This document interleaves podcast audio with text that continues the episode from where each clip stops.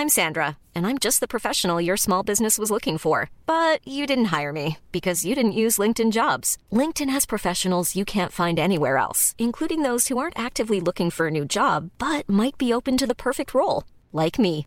In a given month, over 70% of LinkedIn users don't visit other leading job sites. So if you're not looking on LinkedIn, you'll miss out on great candidates like Sandra. Start hiring professionals like a professional. Post your free job on linkedin.com/people today. Ich muss jetzt mal ganz kurz ehrlich mit euch sein und mir auch was eingestehen. Es gibt echt viele Dinge in meinem Leben, bei denen ich absolut unstrukturiert bin, aber die Nummer eins sind meine Finanzen. Ohne Witz es gibt Tage, an denen ich mich einfach nicht traue, auf mein Konto zu gucken. Und wenn ich das dann muss, weil ich weiß, oh, jetzt ist, glaube ich, meine Kreditkartenzahlung mal wieder fällig, dann habe ich richtig doll Herzklopfen. Und dann, äh, weißt du, ich gucke so, so ein bisschen nur mit einem Auge hin, wie bei einem Horrorfilm. So Decke übers Gesicht am liebsten und nur so mit einem Auge irgendwie drauf gucken. Und ganz ehrlich, das kann ja so nicht angehen. Und da passt unser heutiger Partner ganz wunderbar, denn Finanzguru hilft mir jetzt hoffentlich dabei, meine Finanzen in den Griff zu bekommen und mir nicht mehr so viel Stress zu machen. Und wer den Podcast aufmerksam hört, kann sich wahrscheinlich schon denken, dass ich genauso eine Kandidatin bin wie Amanda. Mir geht es da einfach eins zu eins genauso. Ich verliere total schnell den Überblick, auch weil ich ja einfach überhaupt nicht so gut mit Zahlen bin und so. Und da ist Finanzguru die perfekte Anlaufstelle für Menschen wie mich und Amanda, aber wahrscheinlich auch für viele von euch. Bei Finanzguru bekommt ihr nämlich den perfekten Überblick über eure Finanzen. Ihr könnt dort, wenn ihr möchtet, all eure Konten miteinander verbinden, also Girokonto, Kreditkarte, Depot oder auch zum Beispiel eure Kryptobörse. Und dann werden alle Einnahmen und Ausgaben automatisch kategorisiert und für euch übersichtlich in der App aufbereitet. Und nicht nur das, Finanzguru zeigt euch auch alle eure Verträge ganz übersichtlich an. Das heißt, wenn ihr erkennt, dass da ein überflüssiger Vertrag dabei ist, dann könnt ihr den ganz einfach mit einem Fingertipp rechtssicher über die App kündigen.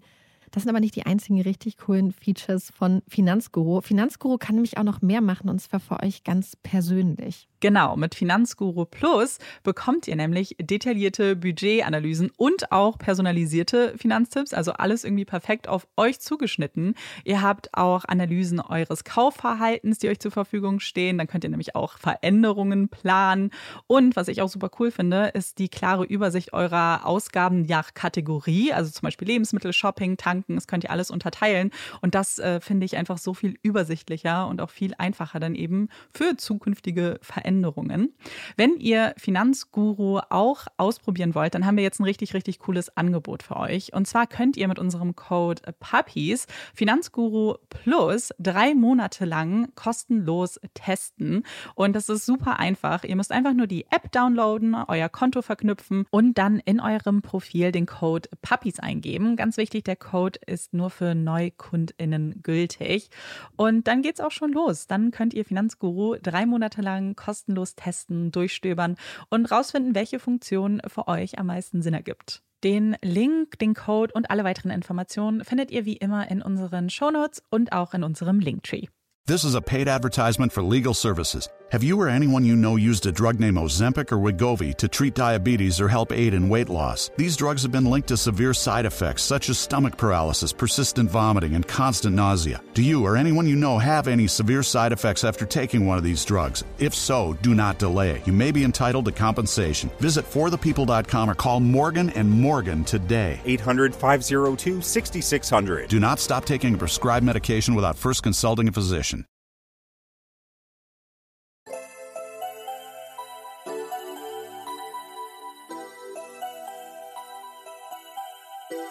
Herzlich willkommen bei Puppies and Crime, unserem True Crime Podcast. Ich bin Marike. Und ich bin Amanda. Ich bin wieder da.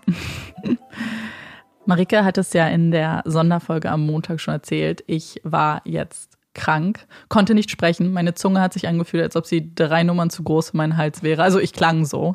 Ähm, und jetzt wird es ein bisschen besser. Ich äh, kämpfe jetzt noch mit den Resten, aber äh, ich kann auf jeden Fall wieder sprechen und freue mich auf jeden Fall auch die Folge aufzunehmen und möchte mich erstmal natürlich unbedingt bedanken bei allen Leuten, die so liebe Genesungswünsche da gelassen haben und möchte mich natürlich bei Marike bedanken, die so schnell eine Folge auf die Beine gestellt hat. Das war sicherlich ein Rekord. Vielleicht, vielleicht. Wir hatten ja früher schon mal extra Folgen gemacht. Ich weiß nicht. Meinst du? Also. Hm. Äh, ja, also für mich war es, glaube ich, ein Rekord. Vor allem mit Produktion und Aufnehmen. Mm, genau, deswegen. Ja. Also. Aber es war eine, war eine gute Challenge, mal zu schauen. Ähm, ja, aber ich, Leute, ihr glaubt nicht, wie erleichtert ich bin, dass Amanda wieder dabei ist, dass wir wieder zu zweit sind. Wir sind immer noch nicht am gleichen Ort. Das ist ein bisschen Nein. schade. Aber mhm. bald äh, geht das wieder los. Und ich bin einfach total froh, auch für die Energie, den Spaß am Aufnehmen. Weil ich musste mich in der letzten Folge dann halt so ein bisschen selbst unterhalten. Weißt du, was ich meine? Ja, ja, und, klar. Ähm, und mit Amanda muss ich mich nicht selbst unterhalten, weil Amanda das macht. Was ja, das ist ja immer das, ja, ist immer das, was wir bei anderen Leuten so bewundern, die alleine einen Podcast machen. Und da gibt es ja im True Crime Bereich auch ein paar. Und ich, ich, also ich kann, ich finde das so beeindruckend. Ja, wobei ich mir dann einfach immer euch vorgestellt habe, dass ich das mhm. euch jetzt erzähle und dass wir jetzt cozy zusammen irgendwo an einem Ort sitzen mit so Tee und äh, Kerzen. Das, das habe ich mir so ein bisschen so, also ich hatte auch Tee und so da. Das war so ein bisschen mein Mindset.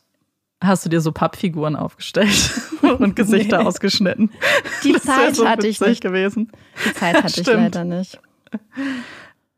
Und bevor es jetzt mit dem Fall losgeht, den ich für euch heute vorbereitet habe, gibt es ein bisschen Werbung. Und wir würden euch auf jeden Fall anraten, euch die Werbung auch bis zum Ende anzuhören, denn dann gibt es noch eine kleine Überraschung. Wir freuen uns ganz besonders, euch heute erneut von Heimatgut erzählen zu dürfen und diesmal auch eine ganz neue Seite von Heimatgut zu beleuchten, eine, die uns persönlich sehr, sehr gut gefällt. Und zwar dürfen wir euch die Basic-Produkte von Heimatgut vorstellen. Marike, erzähl doch mal, was dürfen wir gerade testen? Also Heimatgut hat neben diesen super tollen äh, Chips und Flips und, und Riegeln und all diesen super äh, coolen Sachen jetzt halt diese Kategorie Basics eingeführt. Und das sind Nüsse, Trockenfrüchte und Samen in bester Bioqualität. Das heißt, ihr bekommt 32 verschiedene Lebensmittel. Und es können zum Beispiel Feigenwürfel, Dattelwürfel, Leinsamen, mein neuer Favorit, gefriergetrocknete Erdbeeren, ich bin süchtig. ähm, Mango, ihr wisst, Amanda, riesiger Mango-Fan. Und da gibt es einfach richtig, richtig, richtig coole Produkte. Und was richtig cool ist, die sind verpackt in recycelbaren Materialien und vor allem in Vorratsverpackungen. Ihr könnt das einfach ganz oben wieder verschließen. Und das finde ich einfach persönlich total cool für die Vorratshaltung, weil ich damit immer so ein bisschen struggle, dann mhm. irgendwie so ein, so ein Gummi zu finden oder so ein, so ein Clipper. Also ähm, sehr, sehr praktisch auch einfach. Ja, und es gibt eine riesengroße Auswahl. Also wenn ihr entweder euer Müsli Porridge aufpimpen möchtet, wenn ihr mal wieder ein bisschen mehr in euren Smoothie reinmischen möchtet, neue Dinge ausprobieren möchtet, dann ist das richtig, richtig cool, mal auf heimatgut.com zu stöbern. Und wenn ihr euren Warenkorb dann gefüllt habt, zum Beispiel mit den Basic-Produkten, aber auch mit süß-salzigem Popcorn oder Riegeln oder Gummibärchen, dann benutzt und Nussmus, Nussmus auch, genau. Ihr wisst, große Fans. Dann benutzt aber unbedingt unseren Code SnackCrime10, damit ihr 10% sparen könnt. Und wer spart, bitte nicht gerne. Und als ob das mit dem Code nicht schon cool genug wäre, haben wir gerade ein richtig tolles Gewinnspiel am Laufen mit Heimatgut zusammen. Geht einfach zu Instagram, entweder zu unserem Puppies in Crime Kanal oder zu dem von Heimatgut. Und da findet ihr die Teilnahmebedingungen und da könnt ihr mitmachen und ein eins von drei Snackpaketen gewinnen, die auch noch ganz cool ein handsigniertes Buch von Marike dabei haben und eine Autogrammkarte. Schaut unbedingt vorbei, ihr könnt bis Samstag 15 Uhr mitmachen und wir drücken euch ganz fest die Daumen. Vielen Dank an Heimatgut und das war's auch schon mit unserer kurzen Werbeunterbrechung. Und jetzt kommt auch der Teil des Podcastes, auf den ihr und ich jetzt gewartet haben. Amanda ist wieder am Start und hat eine sehr spannende Geschichte für uns dabei. Ich bin sehr gespannt. Bin sehr gespannt. Ich möchte kurz, bevor ich anfange, vorwegnehmen, dass ich ziemlich sicher bin, dass der eine oder andere diesen Fall schon kennt, weil es eine Netflix-Serie gibt, die wir sogar in diesem Podcast vor ein paar Jahren empfohlen haben. Ich werde jetzt bewusst nicht sagen, um welche Serie es geht, äh, für die, die sich vielleicht trotzdem überraschen lassen wollen oder vielleicht, weil der Titel der Serie auch verraten könnte, worum es geht. Aber äh, ich habe das damals geguckt und empfohlen und mir ist dieser Fall nicht aus dem Kopf gegangen. Und als ich jetzt nach einem gesucht habe, dachte ich mir, ich habe so Lust, mit Marike und mit euch nochmal über ein paar Aspekte zu reden, dass ich diesen Fall, obwohl er vielleicht bekannter ist, auch unbedingt nochmal vorbereiten wollte. Deswegen schon mal kleine Info vorab. Ähm, ich würde mich aber total freuen, wenn wir uns dann austauschen können. Und ich bin super gespannt, was du sagst, Marike, weil ich weiß, dass du es zumindest nicht gesehen hast. Ich habe vorher mal ja. nachgehorcht. Ja, wir haben da schon so ein bisschen grob drüber geredet und ich mhm. bin jetzt sehr, sehr, sehr, sehr gespannt. Und dann möchte ich aber jetzt anfangen, ohne noch viel mehr vorweg zu sagen. Wer kennt es nicht? Dieses wohlig warme Gefühl im Bauch, wenn man den Menschen ansieht, der das eigene Herz höher schlagen lässt. Ein Mensch, bei dessen Anblick die Knie ganz weich werden und die Zunge, fast wie verknotet, keinen einzigen logischen Satz herauszubringen vermag. Ein Moment, bei dem man sich ertappt, ganz anders zu sein. Viel schüchterner, viel lauter, viel fröhlicher, viel in sich gekehrter als sonst. Ja, sicherlich war der ein oder andere schon mal so richtig verknallt. Vielleicht nicht in so extremen Ausmaßen, vielleicht in abgeschwächter Version. Aber man spricht ja auch nicht umsonst von der rosaroten Brille, die man als frisch verliebte Person gerne mal aufsetzt und die einen zu Handlungen bewegen kann, die man mit klarer Sicht vielleicht so nicht vollzogen hätte. Und wenn man Glück hat, dann steht man auch nicht alleine da mit diesen Gefühlen. Dann hat dieser ganz besondere Mensch eine ähnlich schicke Brille auf der Nase, die auch für ihn oder sie nicht nur ein schickes Accessoire ist, sondern als Symptom rote Herzen in den Augen, Schmetterlinge im Bauch und die bekannten schweißnassen Hände mit sich bringt. Aber wie erkennt man, ob die andere Person einen auch mag? Also mehr als nur mag. Vielleicht auch verliebt ist? Sich da auf das Verhalten, die Analysen von Freunden oder kryptische Statusnachrichten bei WhatsApp und Co. zu verlassen, scheint eher ein unsicheres Mittel zu sein. Viel zu viel Spielraum, viel zu viel Platz für Fehlinterpretationen. Manchmal braucht man bei solchen Dingen eben hundertprozentige Gewissheit. Und die gibt es nur, wenn man die Person fragt.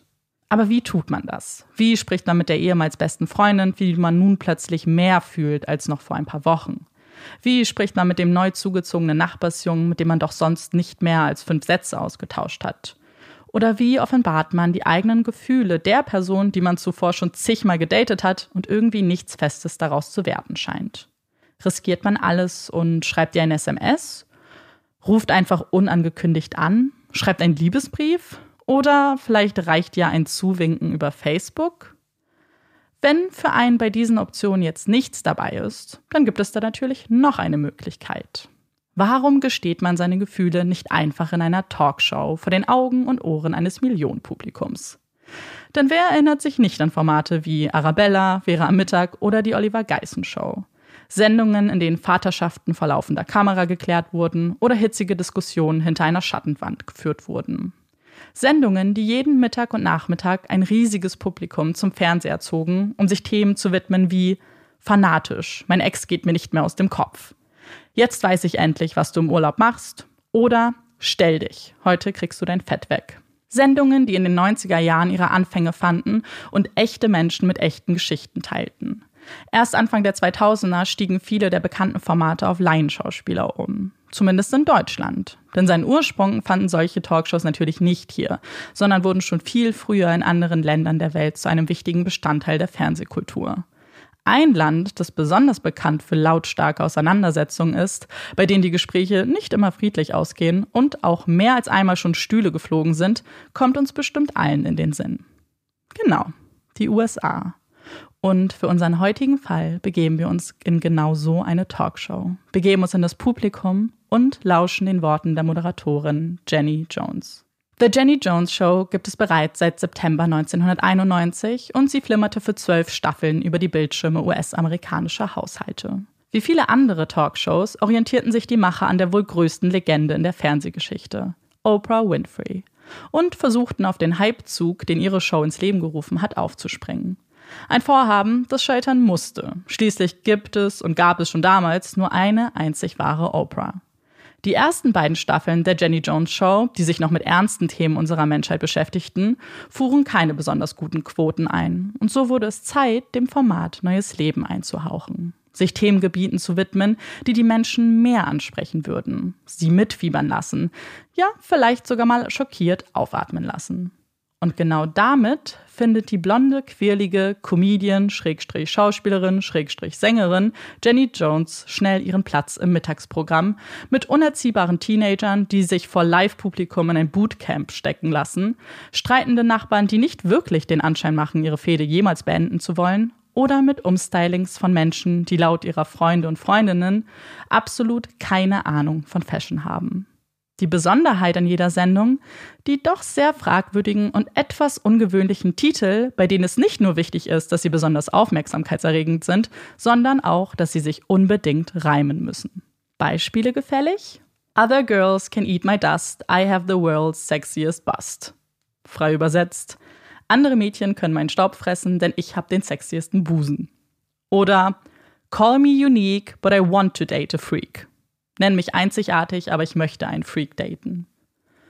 Und als letztes, The Lie Detector will reveal what's true. Are you sleeping with my boo? Der Lügendetektor wird die Wahrheit ans Licht bringen. Schläfst du mit meinem Freund?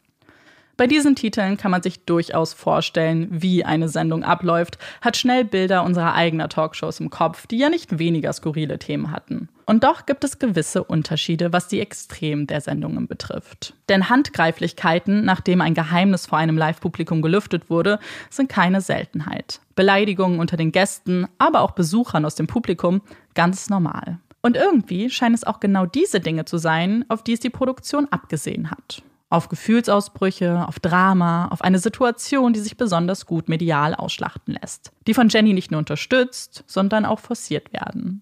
Mit persönlichen Fragen, mit brenzlichen Details oder Kommentaren, die vielleicht auch manchmal unter die Gürtellinie gehen. Denn ohne Drama keine Einschaltquoten. Das weiß ein alter Showhase wie sie natürlich. Als Jonathan Schmitz am Morgen des 6. März 1995 aufbricht und die Tür seines kleinen Zuhauses in Michigan abschließt, weiß er nicht genau, welche Neuigkeiten ihn an diesem Tag erwarten würden. Er weiß nur, dass er sich nun auf den Weg zur Aufzeichnung der Jenny Jones Show in Chicago macht, um dort herauszufinden, wer sein Secret Crush ist. Viele Informationen hatte man mit ihm nicht geteilt, nur dass es scheinbar jemanden gäbe, der heimlich in ihn verliebt sei und nun bereit ist, ihm ihre oder seine Gefühle zu gestehen. Wenn er wissen wollen würde, wer die Person sei, dann müsse er wohl oder übel an der Sendung teilnehmen. Im Vorfeld zumindest einen Hinweis auf die Identität zu erhalten, undenkbar. Jonathan hatte lange hin und her überlegt, hatte sich mit seinen Eltern ausgetauscht und sie um Rat gebeten. Er ist ein ruhiger, in sich gekehrter Mann, dem ein so öffentliches Vorgehen eher unangenehm ist. Er steht nicht gerne im Mittelpunkt. Und er weiß genau, sobald er zustimmt, an der Sendung teilzunehmen, würde genau das der Fall werden. Jemand würde ihm vor laufender Kamera Liebesbekundungen entgegenbringen und dann wären alle Augen auf ihn gerichtet. Erwidert er die Gefühle? Freut er sich? Lacht er? Seine Mimik und Gestik würde bis ins kleinste Detail begutachtet werden. Ist er bereit dafür? Möchte er das? Fragen über Fragen, die letztlich in den Hintergrund rücken und der Neugier Platz machen, die zu überwiegen scheint. Wie könnte sie auch nicht? Wie könnte man bei einer solchen Möglichkeit abwägen und sich entscheiden, nicht zu erfahren, wer Gefühle für einen hegt? Und insgeheim ahnt Jonathan schon längst, wer da in Chicago auf ihn warten könnte. Schließlich hatte er erst vor wenigen Monaten die Beziehung zu seiner Verlobten beendet und konnte sich gut vorstellen, dass sie es vielleicht nochmal mit ihm versuchen wollte. Er konnte es sich so gut vorstellen, weil auch er schon öfter darüber nachgedacht hatte, ihrer Liebe eine erneute Chance zu geben. Also, wenn sie da wäre, wenn sie wirklich der Secret Crush ist, dann würde er sie sofort schnappen und auf der Stelle heiraten. Und wenn sie es nicht ist, denkt Jonathan, na dann vielleicht die hübsche Kollegin, bei der er schon länger das Gefühl hatte, sie könnte ein Auge auf ihn geworfen haben. Eigentlich hat er ja nichts zu verlieren. Er selbst ist ja in einer sehr bequemen Position. Schließlich ist er nicht die Person, die über ihren Schatten springen muss und über die eigenen Emotionen sprechen muss. Er muss nur zuhören, nur reagieren. Was soll da schon schiefgehen? Als Jonathan am Set der Sendung ankommt, wird er zunächst in einen Raum hinter der Bühne gebracht. Er schaut sich suchend um, aber sieht keinerlei bekannte Gesichter. Genauso wie es sein soll. Schließlich soll er wirklich erst auf der Bühne erfahren, was ihn hierher verschlagen hat. damit alle Reaktionen auch wirklich echt sind, egal ob positiv oder negativ. Während Jonathan also nichts ahnt in dem Raum hinter der Bühne Platz nimmt, beginnt auf der anderen Seite das große Spektakel. Jenny beginnt mit der Moderation. Sie hat ihr perfektes Lächeln aufgesetzt und die Kamera ist auf sie gerichtet. Die roten Lämpchen blinken. Jetzt geht es los. Nun, welche dieser drei Optionen würden Sie auswählen, um jemandem Ihre Liebe zu gestehen? fragt Jenny strahlend in die Kamera. A. Würden Sie der Person einen Brief schreiben? B. Würden Sie es der Person im stillen Kämmerlein beichten, nur für den Fall, dass er die Gefühle nicht erwidert? Oder C. Würden Sie der Person im Fernsehen sagen, dass Sie schwul sind und dass Sie hoffen, dass er es ebenfalls ist? Jenny schmunzelt. Das Publikum jubelt, es tobt, schreit auf, klatscht sich ihre Hände wund. Als schließlich etwas mehr Ruhe einkehrt, beginnt Jenny ihre heutigen Gäste vorzustellen. Auf der Bühne Platz genommen haben Donna Riley und Scott Amador. Scott Bernard Amador wird am 27. Januar 1963 in Pennsylvania geboren. Seine Familie zieht fünf Jahre später nach Michigan. Nachdem seine Eltern sich scheiden lassen, lebt Scott zusammen mit seinen zwei Brüdern und seiner Schwester bei ihrem Vater. Die Familie hat ein sehr inniges Verhältnis. Sie sprechen über alles und kein Thema ist tabu. Mit 17 Jahren entscheidet Scott sich, die Schule abzubrechen und stattdessen der Army beizutreten und dort seinen Schulabschluss nachzuholen.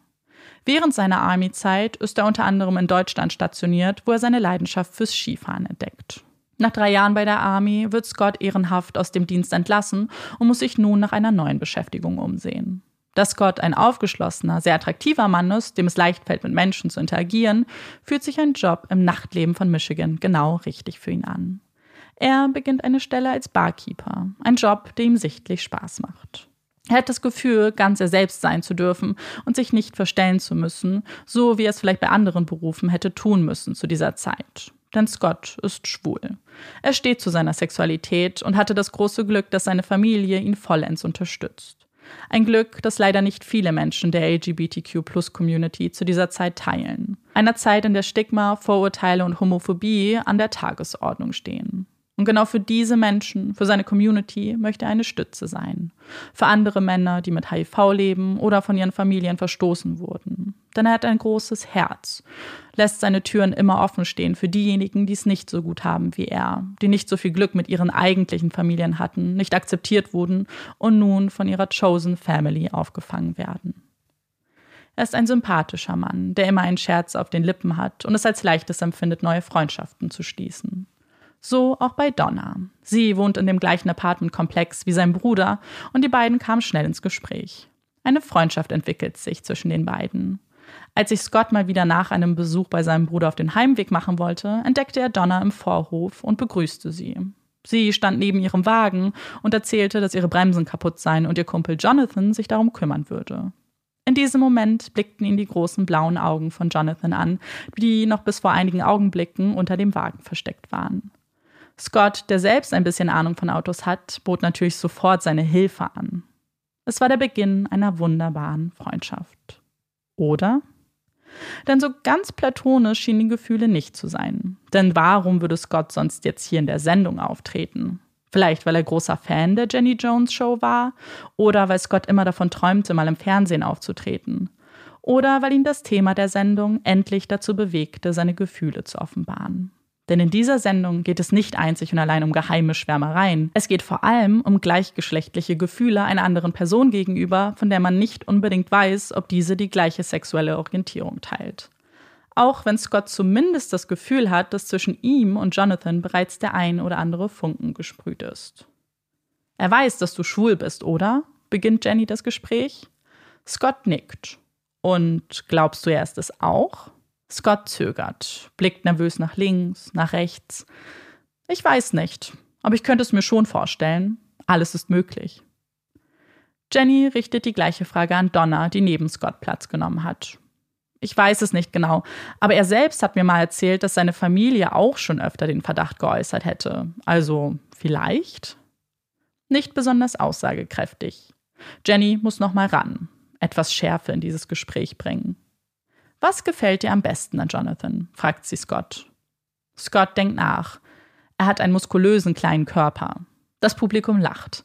Er ist einfach ein kleines, niedliches Ding. Und was würdest du gerne mit ihm machen? fragt Jenny. Also, mir würde da sicherlich was einfallen. Ich habe eine Hängematte im Garten, Schlagsahne, ein paar Erdbeeren, Champagner. Damit könnte man mal anfangen. Und wieder tobt das Publikum. Sitznachbarn schauen sich schockiert an. Erdbeeren, Schlagsahne, was für Fantasien. Auch Jenny kann sich ein eindeutiges Uhu nicht verkneifen. Die Stimmung ist aufgeheizt. Der perfekte Zeitpunkt, in die nächste Etappe zu gehen. Anspannung liegt in der Luft, als der Moment der Konfrontation immer näher zu kommen scheint. Schließlich sieht man bereits auf den Bildschirm Jonathan, der durch die Kopfhörer, die er trägt, zwar nichts mitbekommt, aber offensichtlich nervös zu sein scheint. Nun ist es soweit, beginnt Jenny. Lasst Jonathan eintreten. Als dieser aufgeregt die Bühne betritt, trifft sein Blick zunächst Donna. Erleichterung scheint sich breit zu machen. Seine Schultern entspannen sich und ein Grinsen breitet sich auf seinem Gesicht aus. Er umarmt Donna herzlich und wirft dann einen Blick auf Scott. Zögerlich reicht er ihm seine Hand, der ergreift sie und zieht Jonathan an sich heran, um ihn zu umarmen. Etwas awkward, diese halb Handschüttel, halb Umarmung. Endlich Platz genommen, beginnt nun auch das Publikum, sich etwas zu beruhigen. Hättest du gedacht, dass Donna sich in dich verliebt haben könnte? fragt Jenny schließlich. Nein, antwortet Jonathan. Wir sind ja nur Freunde. Gut, es ist nämlich Scott, der sich in dich verliebt hat. Ihr habt mich angelogen. Jonathan lacht. Er klatscht in die Hände. Das tobende Publikum untermalt das Bild eines schockierten Jonathans, dem sein Grinsen wie aufs Gesicht getackert zu sein scheint. Möchtest du wissen, was Scott über dich gesagt hat? Eine rein rhetorische Frage, deren Antwort Jenny nicht einmal abwartet. Stattdessen spielt sie ihm einen Ausschnitt des vorangegangenen Gesprächs vor, das Scott zeigt, wie er von Jonathans Körper, den Erdbeeren und Schlagsahne spricht. Jonathan hält sich die Hände vor die Augen. Er lacht noch immer, möchte dann aber eins klarstellen. Er hatte keine Ahnung von den Gefühlen von Scott, aber er ist definitiv hundertprozentig heterosexuell. Das Publikum steht auf und tosender Applaus erfüllt den Raum. Nach dieser kleinen Enttäuschung für Scott verabschieden sich die drei von Jenny und verlassen die Bühne. Ohne die Kameras auf sich gerichtet, beginnen die drei zu sprechen, zu lachen, können gar nicht glauben, was sie da gerade getan haben. Sie waren wirklich im Fernsehen. Sie waren in der Jenny Jones Show. So schockiert Jonathan auch wirkte, er bereut die Teilnahme nicht, sagt er Donna. Die Stimmung scheint ausgelassen. Die drei buchen gemeinsame Rückflüge nach Michigan und verabreden sich gemeinsam später auf diese verrückte Aktion anzustoßen. Sie treffen sich im Brewskis, ihrem Lieblingspub.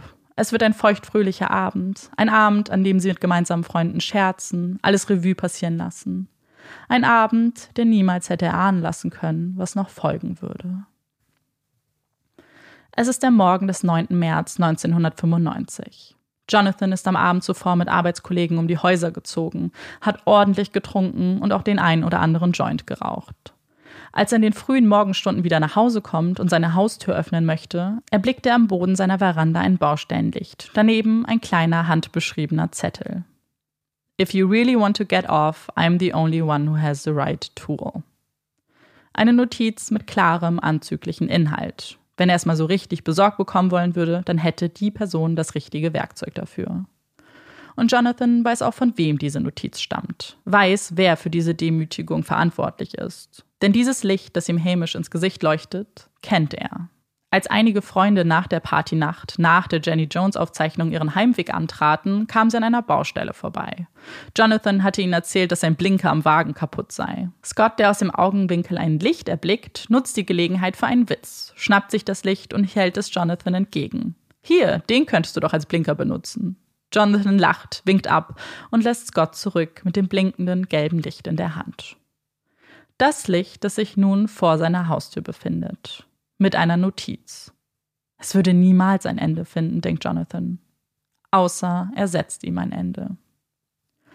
Noch in diesem Moment setzt sich Jonathan hinters Steuer und fährt zu seiner Bank. Er hebt Bargeld ab und peilt seinen nächsten Zielort an, ein Waffengeschäft. Dort kauft er eine Schrotflinte und deponiert sie im Kofferraum seines Autos. All das tut er ganz ruhig, gesammelt, denn er hat einen Plan, und diesen würde er nun in die Tat umsetzen. Sein letztes Ziel ist das Haus von Scott. Er klopft an die Tür, wo ihn zunächst Scotts Mitbewohner begrüßt. Er wolle zu Scott? Der ist gerade im Bad und rasiert sich. Er deutet mit der Hand auf ein kleines Zimmer im hinteren Teil des Hauses. Jonathan nickt und beginnt mit zielsicheren Schritten immer näher auf die Tür des Badezimmers zuzugehen. Scott ist ein wenig überrascht, als er sieht, wer da im Türrahmen steht. Und erst recht, als sein Blick auf das fällt, was er in den Händen hält. Eine Notiz. Hast du die hier geschrieben? Keine Zeit für Smalltalk. Scott schmunzelt. Mehr muss er nicht tun, um Jonathan zu symbolisieren, dass er diese Worte geschrieben hat.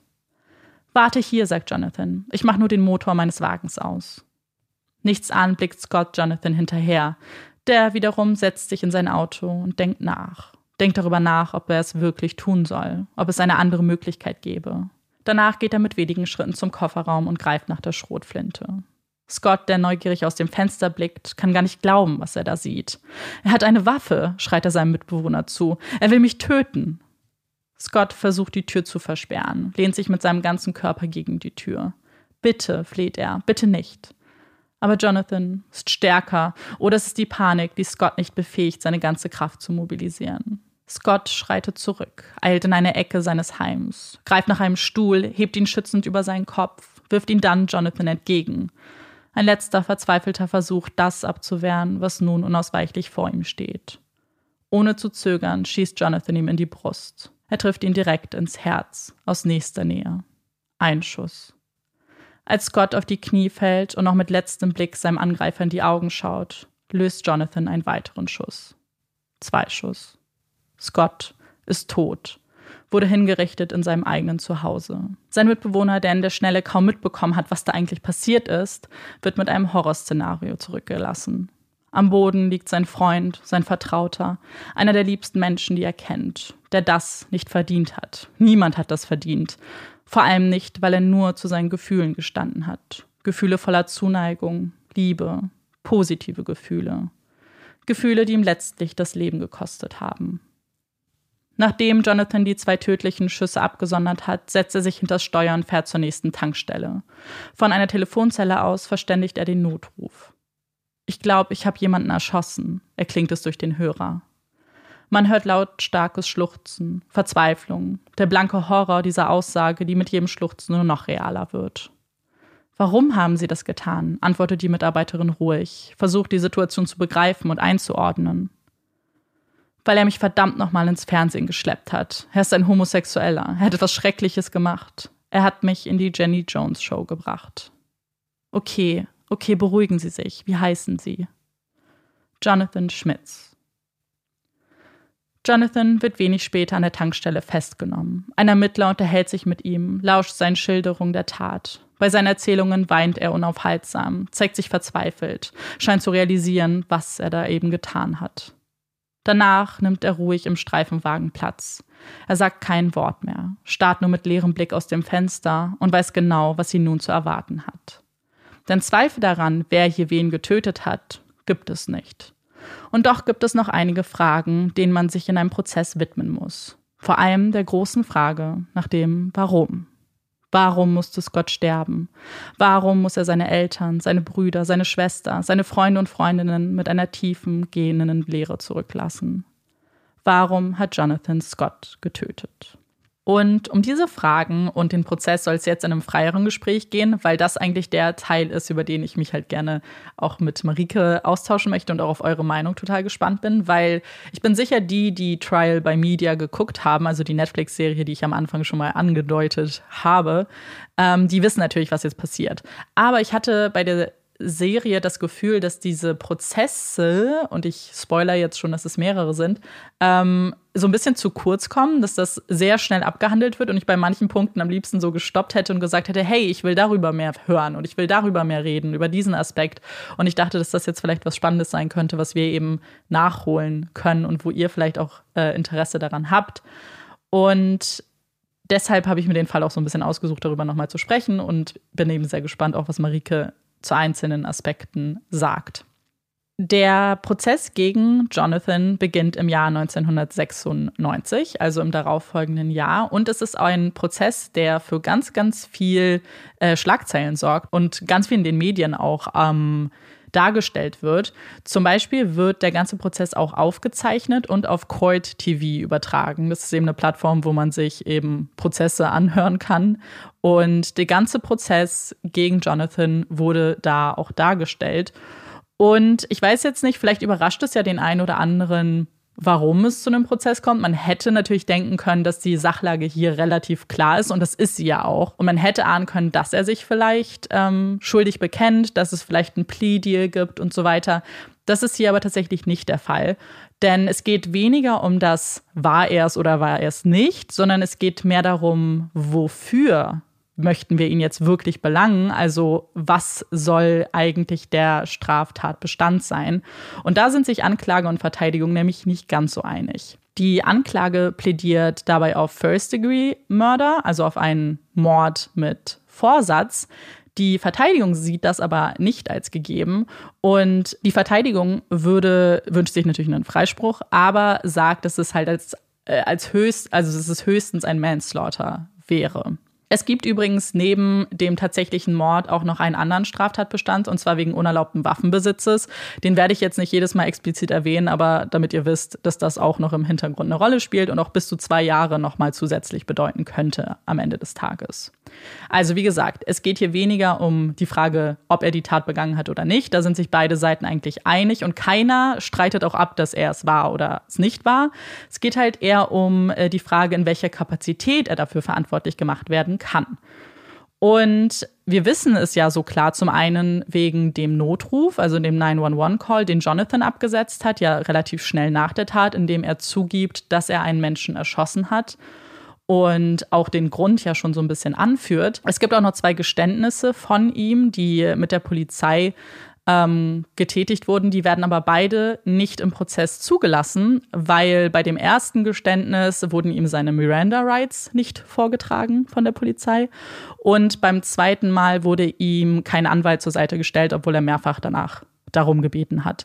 Das heißt, diese beiden Geständnisse werden nicht zugelassen, was ganz interessant ist, weil es wieder nicht darum geht, ob er gestanden hat oder nicht, sondern um die Details aus den Geständnissen. Die, die, die würden natürlich eine Rolle spielen, wenn man zum Beispiel sich die Frage stellt, ob das Ganze vorsätzlich war oder nicht. Und die Frage werden wir uns am Ende stellen müssen. Und während also Jonathans Verteidigung gar nicht erst abstreitet, dass er es war, nennen sie zwei Hauptfaktoren, die ihrer Meinung nach eben seine Schuld mindern sollen. Und hier geht es jetzt also quasi um seine Verteidigung. Also was würde seine Verteidigung annennen, die eben sagt, dass es hier nicht um einen vorsätzlichen Mord handelt, sondern zum Beispiel eben Manslaughter. Und jetzt meine erste Frage an dich quasi. Kannst du dir vorstellen, was hier eine Verteidigungsmethode sein könnte? Und die Frage ist rhetorisch, weil ich, ich weiß, dass Marike den Begriff, den ich gleich einführen werde, schon kennt. Ich, glaub, ich glaube, was wir auch hier nochmal kurz ansprechen müssten und unterscheiden müssten, ist, dass wir uns hier in den USA befinden und man deswegen vielleicht auch so ein bisschen das, was man im Kopf hat zu Mord und Totschlag aus Deutschland hinten mhm. anstellen sollte. Ja. Weil ähm, Manslaughter und First-Degree-Murder, das verhält sich ja nicht so wie im Deutschen mit, das Totschlag nee. ist ja auch ein vorsätzliches Delikt. Mhm. Und diese verschiedenen Vorsatzstufen, die wir haben. Ich glaube, das muss man im Hinterkopf haben, wenn es hier um diese Vorsätzlichkeit geht und dann die Abstufung ja. der Delikte. Also, dass sich das nicht parallel verhält dazu, wie das Ganze in Deutschland geregelt ist. Ja, also ich, äh, Amanda hat es ja schon angesprochen. Soll ich den Begriff jetzt schon Kannst du einbringen? Sagen, ja. Also in den USA ist ja so, und ich glaube, wir haben da in einer Folge auch schon mal indirekt drüber geredet, dass es so ein ganz, ich sag mal, ganz homophobes, ganz schlimmes, menschenverachtendes Rechtsinstitut gibt, was es Menschen erlaubt, als quasi Verteidigungsmechanismus anzuführen, ähm, dass sie, also der Begriff, auf den wir hinaus wollen, ist die sogenannte Gay Panic Defense. Und das erlaubt Leuten zu sagen, dass sie aufgrund der Tatsache, dass sie von einer äh, queeren Person, also in den meisten Fällen ist es ja eine Verteidigung, die von Männern vorgebracht wird. Ich weiß nicht, ob das jemals von Frauen vorgebracht wurde, die gesagt haben, sie haben sich zum Beispiel in einer Situation befunden, wo sie von einem schwulen Mann angemacht wurden beispielsweise und dass sie das so schockiert hätte, dass sie gar nicht anders konnten, als die Person dann zum Beispiel zu ermorden oder mhm. ähm, oder ihr, ihr schweren körperlichen Schaden zuzufügen. Also das muss man sich ja mal ein bisschen auf der Zunge mhm. zergehen lassen, was das bedeutet. Das heißt, dass äh, Menschen in bestimmten Situationen gesagt wird, hey, wenn du dich erschrocken hast jetzt beispielsweise, wenn das über, also das, ja, ich formuliere das jetzt nicht so gut. Ich glaube, Amanda wird das noch Nee, ein nee, bisschen hast klarstellen, aber es ist Nee, so du hast das sehr, ja, nee, du hast das sehr gut erklärt, weil du sagst erschrocken und das ist genau der springende Faktor. Man sagt, die Person war so verängstigt Und und oder panicked. verstört. Genau, also sie hatte Angst vor dieser Situation und das alleine auszusprechen ist ja unfassbar ekelhaft, weil man hat ja keine Angst, weil jemand, weil dir gesagt wird, oh, ich habe mich in dich verliebt oder oh, ich habe Gefühle für dich. Da sollte man ja keine Angst fühlen. Aber vor allem, es wird dir gesagt, dass du so erschrocken bist, aber letzten Endes, wenn wir es uns ehrlicher angucken, ist es eher so eine Ehrensache. Ja, absolut. Und da geht es ja eben, und das wird in dem, dem Fall auch immer wieder genannt als Argument, auch in dieser Gay Panic Defense, dass es eine Demütigung war. Dass er, dass ihm das peinlich war, dass er diese ganze Situation, in die er gebracht wurde, dass die, dieser Charme, den er danach empfunden hat, eben zu der Tat geführt haben.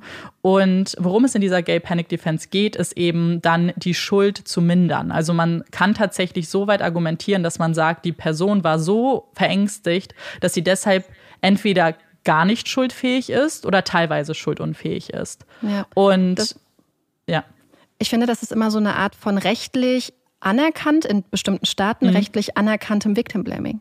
Absolut. Dass du eine absolut. absolute Schuldumkehr hast, eine absolute Täter-Opfer-Umkehr. Ja. Und dass das nur in diesem spezifischen Kontext halt auch tatsächlich sogar zu bestimmten Zeiten, an bestimmten Orten rechtlich anerkannt wird, was halt total krass ist. Ja. Und das ist natürlich etwas, also ihr hört ja schon, wie wir darüber reden und ich bin sicher, dass, wenn ihr das gerade hört, dass sich bei euch auch alles umdreht einfach nur. Aber das steht natürlich ganz, ganz, äh, in ganz hoher Kritik in den USA und sehr aktuell vor allem auch. In den letzten zwei Jahren hat sich da nämlich viel getan. Nicht genug, um ehrlich zu sein, aber es gibt ähm, viele Bundesstaaten, die diese Gay Panic Defense ähm, äh, verboten haben. Und es wird aber jetzt auch schon seit langer Zeit geprüft, ob man das eben auf das ganze Land halt eben ausweitet, dass es halt nicht mehr die einzelnen Bundesstaaten für sich entscheiden. Aber es gibt heute immer noch im Jahr 2022 Bundesstaaten, in dem diese Defense, diese Verteidigungsmethode noch legal ist, benutzt werden kann. Ähm, das sind übrigens zum Beispiel Florida, Minnesota oder Nebraska. Es gibt aber noch äh, deutlich mehr. Krass. Und ja, Ich, hä- und ich hätte ehrlich gesagt, weil es so ein alter Fall ist, hätte ich gedacht, dass das historisch bedingt, also ich meine, das ist ja, das ist, glaube ich, so der Mhm. Ja. bekannteste Fall vielleicht dazu dann auch. Aber ich hätte gedacht, dass sich das geändert hat. Ehrlich gesagt bin ich Ja. gerade total schockiert, dass das, weil deswegen habe ich vorhin extra gesagt, zu manchen Zeiten. Ja, Krass. und das ist leider nicht so. Und ich war auch ganz schockiert, als ich das nämlich, ähm, als ich das recherchiert habe, weil es fühlt sich eben so alt an. Und man muss natürlich sagen, ja, vielleicht wird es heutzutage auch nicht mehr so leichtherzig benutzt wie vielleicht zu so einer Zeit. Aber dass überhaupt die Möglichkeit besteht, dass man das machen darf, dass da keiner irgendwie von vornherein eben diese Möglichkeit ausmerzt. Und wenn wir uns jetzt sehr konservative, kleinere äh, Gemeinden vielleicht vorstellen, da wird's da wird's halt einfach immer noch benutzt, ne? Weil es halt immer noch deren Lebensrealität ist und deren Denke. Und das ist äh, beängstigend, um ganz ehrlich zu sein. Das ist beängstigend. Nicht, was hier beschrieben wird. Vor allem, Ähm. was, ja, genau, das ist so, so, also dass es die Gay Panic Defense gibt. Ich meine, das darf natürlich in dem Sinne im historischen Kontext, glaube ich, gar nicht mal so überraschend sein, wenn wir uns einfach angucken, dass äh, Homosexualität in vielen Staaten, Deutschland mit eingeschlossen, unglaublich lange unter Strafe stand Ja. dass das halt, wie du angesprochen hast, so unglaublich stigmatisiert und tabuisiert ist. Dann auf die Tatsache, dass wir ja auch in Deutschland ähm, und in anderen Ländern lange Zeit so diese Möglichkeit hatten, dass verletzte Männerehre beispielsweise, äh, wenn es jetzt um Femizide geht und so, dass das anerkannt wurde. Das sehen wir ja auch in dieser Sprache von Familiendramen, Beziehungstaten.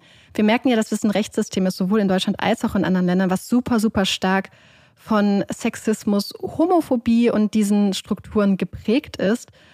Ähm, Aber das ist halt wirklich das Gruselige, dass es sowas gibt. Und das äh, behalten wir auf jeden Fall mal ganz kurz im Hinterkopf, weil Homophobie und diese Strukturen und auch Strukturen innerhalb einer Familie werden noch eine große Rolle spielen in diesem Fall. Ich möchte aber nur ganz kurz noch was zwischenschieben. Und zwar, ähm, was nämlich auch ganz problematisch an diesem Prozess und an diesem Fall. Ist, ist, ja, wir haben jetzt die Verteidigung, die ziemlich offensichtlich mit dieser Gay Panic Defense um die Ecke kommt, aber wir haben leider auch eine Anklage, die da so ein bisschen äh, Benzin in das Feuer gegossen hat, weil sie natürlich ähm, ihn für schuldig war, also äh, sie ihn offensichtlich schuldig halten und auch des First Degree Mordes schuldig halten, aber sie sagen als Anklage, äh, stimmen sie der Verteidigung in gewissem Teil zu, indem sie sagen, die Situation hat ihn gedemütigt und die Situation war für ihn unangenehm und auch vielleicht in einem extremen Ausmaß, aber dass Demütigung nicht reicht als Entschuldigung für dieses Verhalten. Also sie stimmen ihnen in gewisser Weise zu und ich glaube, dass das auch ganz schlimm war für die ganze Community, weil mhm. man das Gefühl hatte, dass beide Seiten erstmal als Fakt akzeptieren, dass wenn ein Mann einem anderen Mann Gefühle gesteht, dass das erstmal falsch ist und dass das erstmal mhm. was ist, was andere Leute demütigt. Und ich werde jetzt bei dem Wort so ein bisschen bleiben, weil es halt in dem Fall so präsent ist, aber ihr, ihr wisst ja, was dann so ein bisschen, was da noch mit einhergehen könnte. Und ich glaube, dass das, ähm, und das war halt auch sehr, sehr schwer für viele mhm. dann, weil da, da gab es dann keine, und das ist definitiv auch der Zeit geschuldet, ähm, in der wir hier, also in der der Fall spielt. Aber ja, das wollte ich noch kurz sagen. Ähm, also das heißt quasi, dass die Anklage halt auch nicht denkt, dass die Gay Panic Defense gar nicht einschlägig ist oder kein legitimes rechtliches Institut ist, keine legitime mhm. rechtliche Verteidigung, sondern dass sie einfach nur sagen, in diesem Moment, in diesem Fall nicht. Genau. Das heißt, dass man gar nicht jetzt so ein, wie man sich das wünschen würde, eigentlich so einen Prozess hat, wo gesagt wird, hey, das ist einfach ein ganz schlimmes Institut und das ist überhaupt nicht einschlägig und das ist auch keine legitime Verteidigungsmaßnahme, was natürlich nicht geht, wenn es ein rechtlich anerkanntes mhm. Verteidigungsmechanismus ist, sage ich jetzt mal. Und das ist oder, oder ein Rechtsrechtfertigungsfall, wie auch immer man, oder Entschuldigungsfall, wie man auch immer das äh, dann einordnen würde. Und das ist natürlich krass, ne? Es ist halt so krass, weil es, du hast es ja auch schon mit Victim Blaming gleichgesellt, also oder zumindest in Ver Verbindung gebracht, was es auch ab absolut ist. Und Victim Blaming spielt ja auch noch öfter eine Rolle. Aber du spielst halt in dieses Victim Blaming auch mit rein als Anklage. Ja. Und das ist natürlich für die Familie ganz, ganz schlimm und für, für, und für die Community, weil du das Gefühl hast, ihr sagt jetzt immer noch, er hat mhm. was Falsches getan, er hat zu seinem eigenen Schicksal beigetragen, was ja einfach ja. nicht stimmt. Wir hatten über Homophobie gesprochen und ich glaube, damit man versteht auch, warum das hier so wichtig ist, müssen wir uns Jonathan angucken und auch aus was für einer Familie er kommt. Denn dann wird relativ schnell klar, dass Homophobie hier eine ganz, ganz große Rolle gespielt hat. Und Jonathans Vater sagt aus während des Prozesses, und man hat sofort das Gefühl, beziehungsweise er verheimlicht auch nicht wirklich, äh, wie er zu Homosexualität steht und dass er absolut homophob ist. Und ähm, es beginnt aber damit, dass er eigentlich schildern soll, was nach der Aufzeichnung passiert ist. Denn nach der Aufzeichnung sind ja die drei, eigentlich haben sich ja verabredet, sind zusammen nach Michigan geflogen und waren dann ja noch feiern mit ein paar anderen Freunden. Und während dieser Party hat Jonathan seinen Vater angerufen und hat ihm halt gesagt, hey, das lief nicht so gut bei der Aufzeichnung. Äh, das war ein Mann, der mich da überrascht hat. Und sein Vater ist völlig eskaliert, ist völlig ausgerastet, hat gesagt, dass Jonathan was tun muss dagegen. Das kann ja nicht sein. Jetzt werden alle denken, er ist schwul. Ähm, er muss er muss eben handeln. Während des Telefonats hat sein Vater dann Stühle kaputt gemacht. Also es war ein, komplette, ein kompletter Ausraster.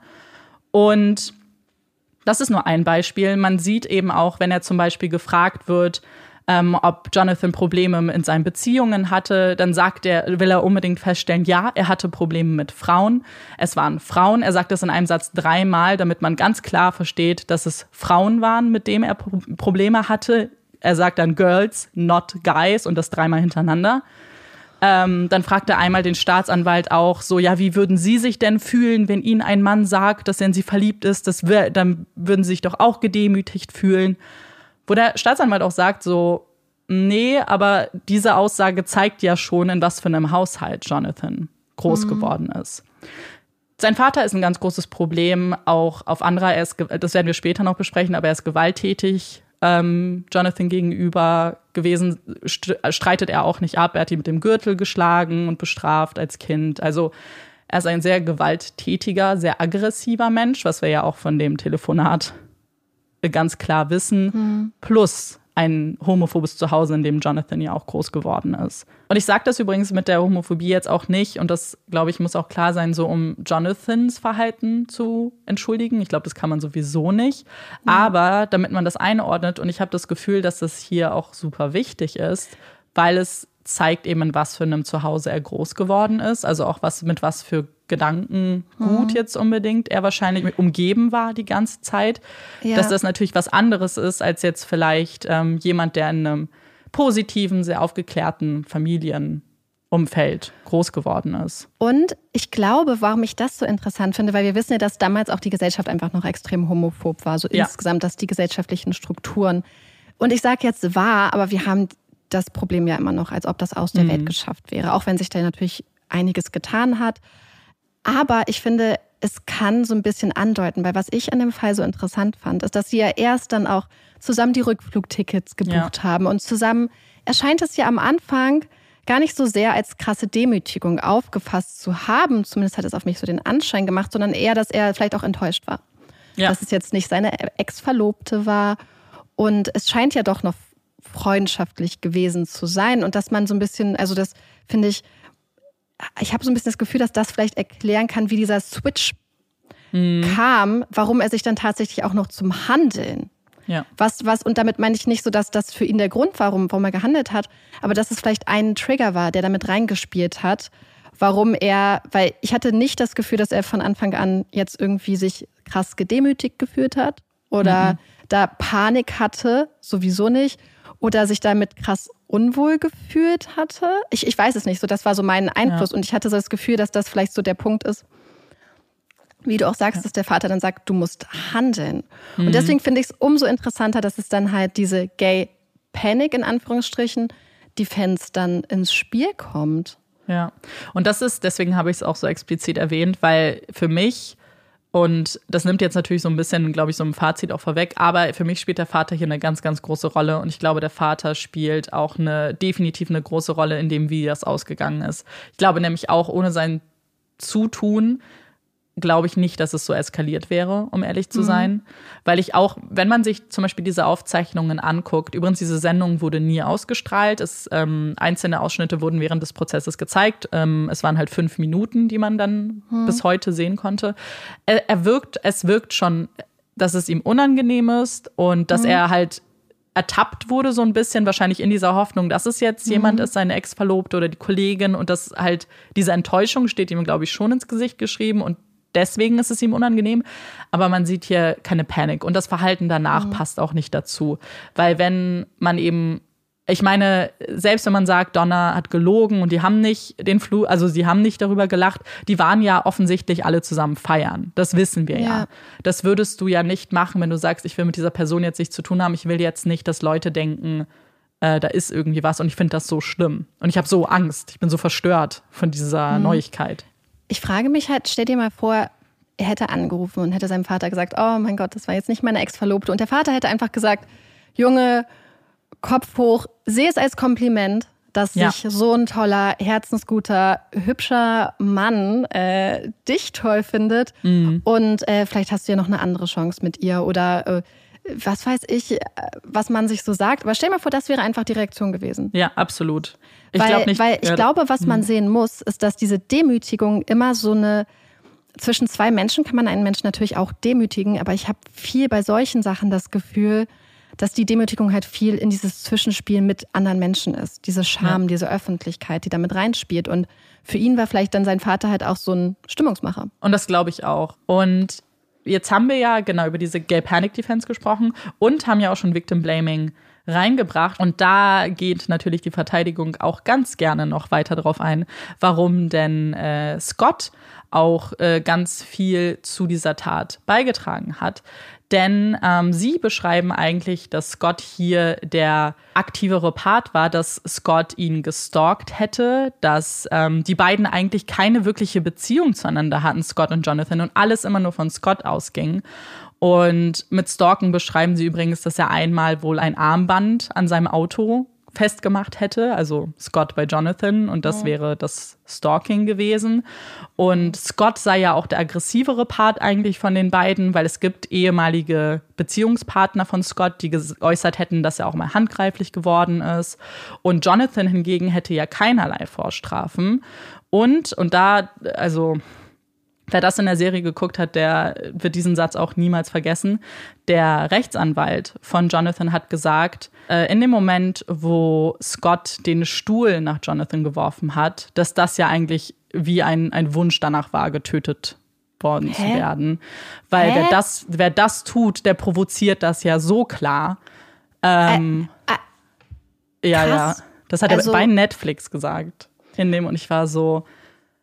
Das, ist, das wir haben ja schon richtig viele Sachen gehört an absurden mhm. Verteidigungsaussagen, aber das ist mhm. genauso wie wenn eine, jemand sich jetzt wehrt gegen Schläge, ja. indem er die Person zurückschüttet und sagt, ja, das ist doch der eindeutige Wunsch, danach geschlagen zu werden. Nein, es ist der eindeutige Wunsch, danach nicht geschlagen zu werden und ein letzter verzweifelter Versuch, am Leben zu bleiben und dich zu schützen.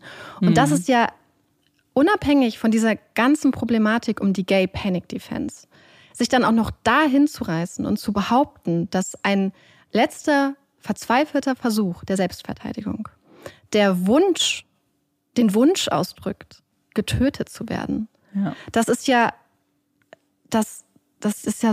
Ja.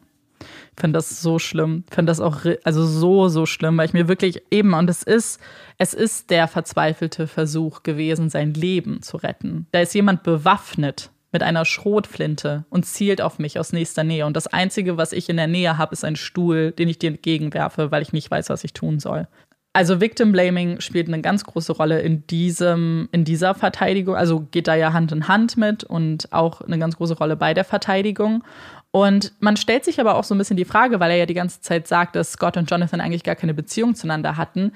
Das ist eigentlich eine sehr gute Frage, die auch irgendwie nicht richtig beantwortet werden kann, weil man weiß, dass sie einfach ab und zu abgehangen haben mit Donna zum Beispiel. Sie waren jetzt sicherlich nicht die allerbesten Freunde, aber wir wissen, dass, die sich, äh, dass sie sich öfter gesehen haben, dass ähm, zum Beispiel Scott auch Donna gegenüber schon geäußert hat, dass er Jonathan ganz süß findet. Und ähm, wir wissen ja zumindest, dass Jonathan auch sofort wusste, wo Scott wohnt.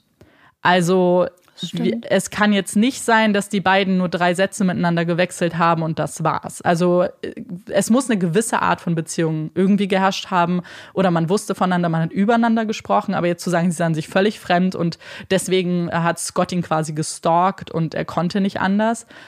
Ich glaube nicht, dass das stimmt und ich glaube auch nicht, also wenn man jetzt Donner glaubt und Donner ist ja so ein bisschen das Bindeglied, dann, dann ist es halt nicht so gewesen. Ich habe ja schon erwähnt, dass es aber zwei große Verteidigungsargumente bzw. zwei Faktoren gibt. Und bei der zweiten ähm, geht es um Jonathans mentale Verfassung. Denn ähm, Jonathan hat auch psychische Probleme, von der die Verteidigung eben sagt, dass die hier auch ähm, eine große Rolle gespielt haben und deshalb er auch nicht diesen, überhaupt nicht des Vorsatzes fähig war. Denn Jonathan leidet an einer bipolaren Störung und auch an einer nicht behandelten Graves-Krankheit. Wir haben ja schon in anderen Fällen über die bipolare Störung gesprochen.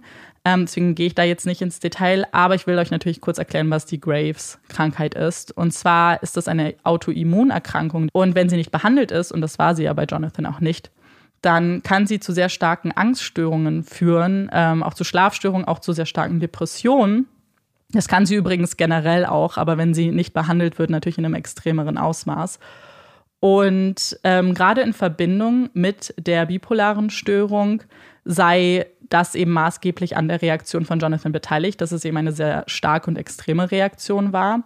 Wir wissen von Jonathans Vater außerdem, dass er auch versucht hat, sich das Leben zu nehmen, dass er sehr starke, sehr depressive Phasen hatte.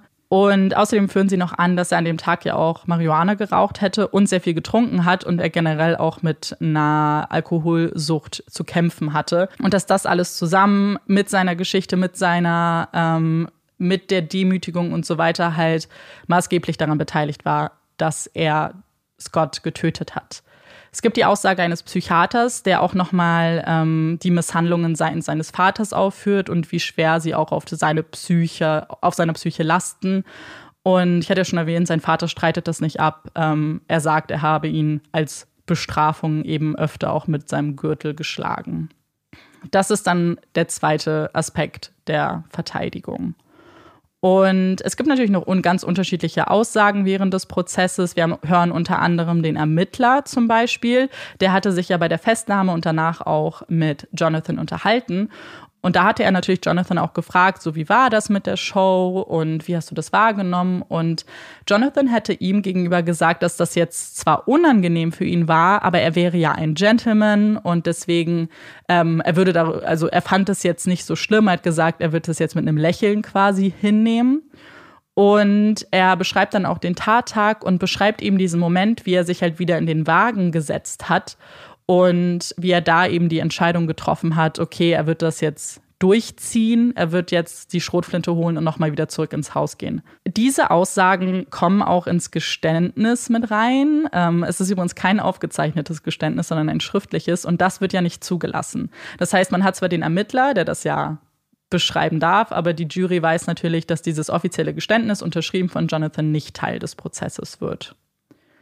Dann hört man zum Beispiel auch die Frau, die ihm die Waffe verkauft hat. Sie sagt, er wirkte ganz ruhig und gelassen. Also sie hatte da jetzt nichts Ungewöhnliches irgendwie festgestellt an ihm. Und äh, wie ich ja schon erwähnt habe, man sieht den Ausschnitt von der Jenny Jones Show und es gibt auch ähm, Analysen seiner Körpersprache, dass er zum Beispiel Scotts Umarmung nicht richtig erwidert hat, dass das so ein bisschen awkward war. Und ähm, dass man schon sieht, und das hatte ich ja auch gesagt, man sieht schon, dass es jetzt für ihn nicht angenehm war, aber dass er trotzdem die ganze Zeit gelächelt hat, auch so eine Art Maske so ein bisschen aufgezogen hat. Mhm. Und wir hören natürlich auch Jenny Jones. Die wird auch ähm, befragt. Und es ist ganz, dieses Gespräch ist echt wirklich sehr, sehr interessant, weil wir, ne, also ich habe es natürlich jetzt nicht aus einer unvoreingenommenen Sicht gesehen. Ich habe ich hab sie als so ein bisschen fake empfunden, aber ich glaube zu der Zeit oder ich weiß, dass es bei der Jury damals ganz bestimmt anders war. Denn für die Jury war sie ein Promi, also ein echter Star, den man eigentlich nur halt aus dem Fernsehen kannte. Und sie wurde eigentlich immer auch als sehr ähm, charismatisch und sehr sympathisch empfunden und sehr fröhlich.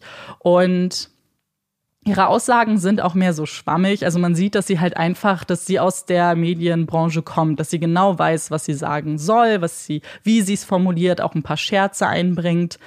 Ähm, und sagt, dass sie die Sendung eigentlich als sehr fröhlich und ausgelassen wahrgenommen hat, also gar keine Anspannung wahrgenommen hat.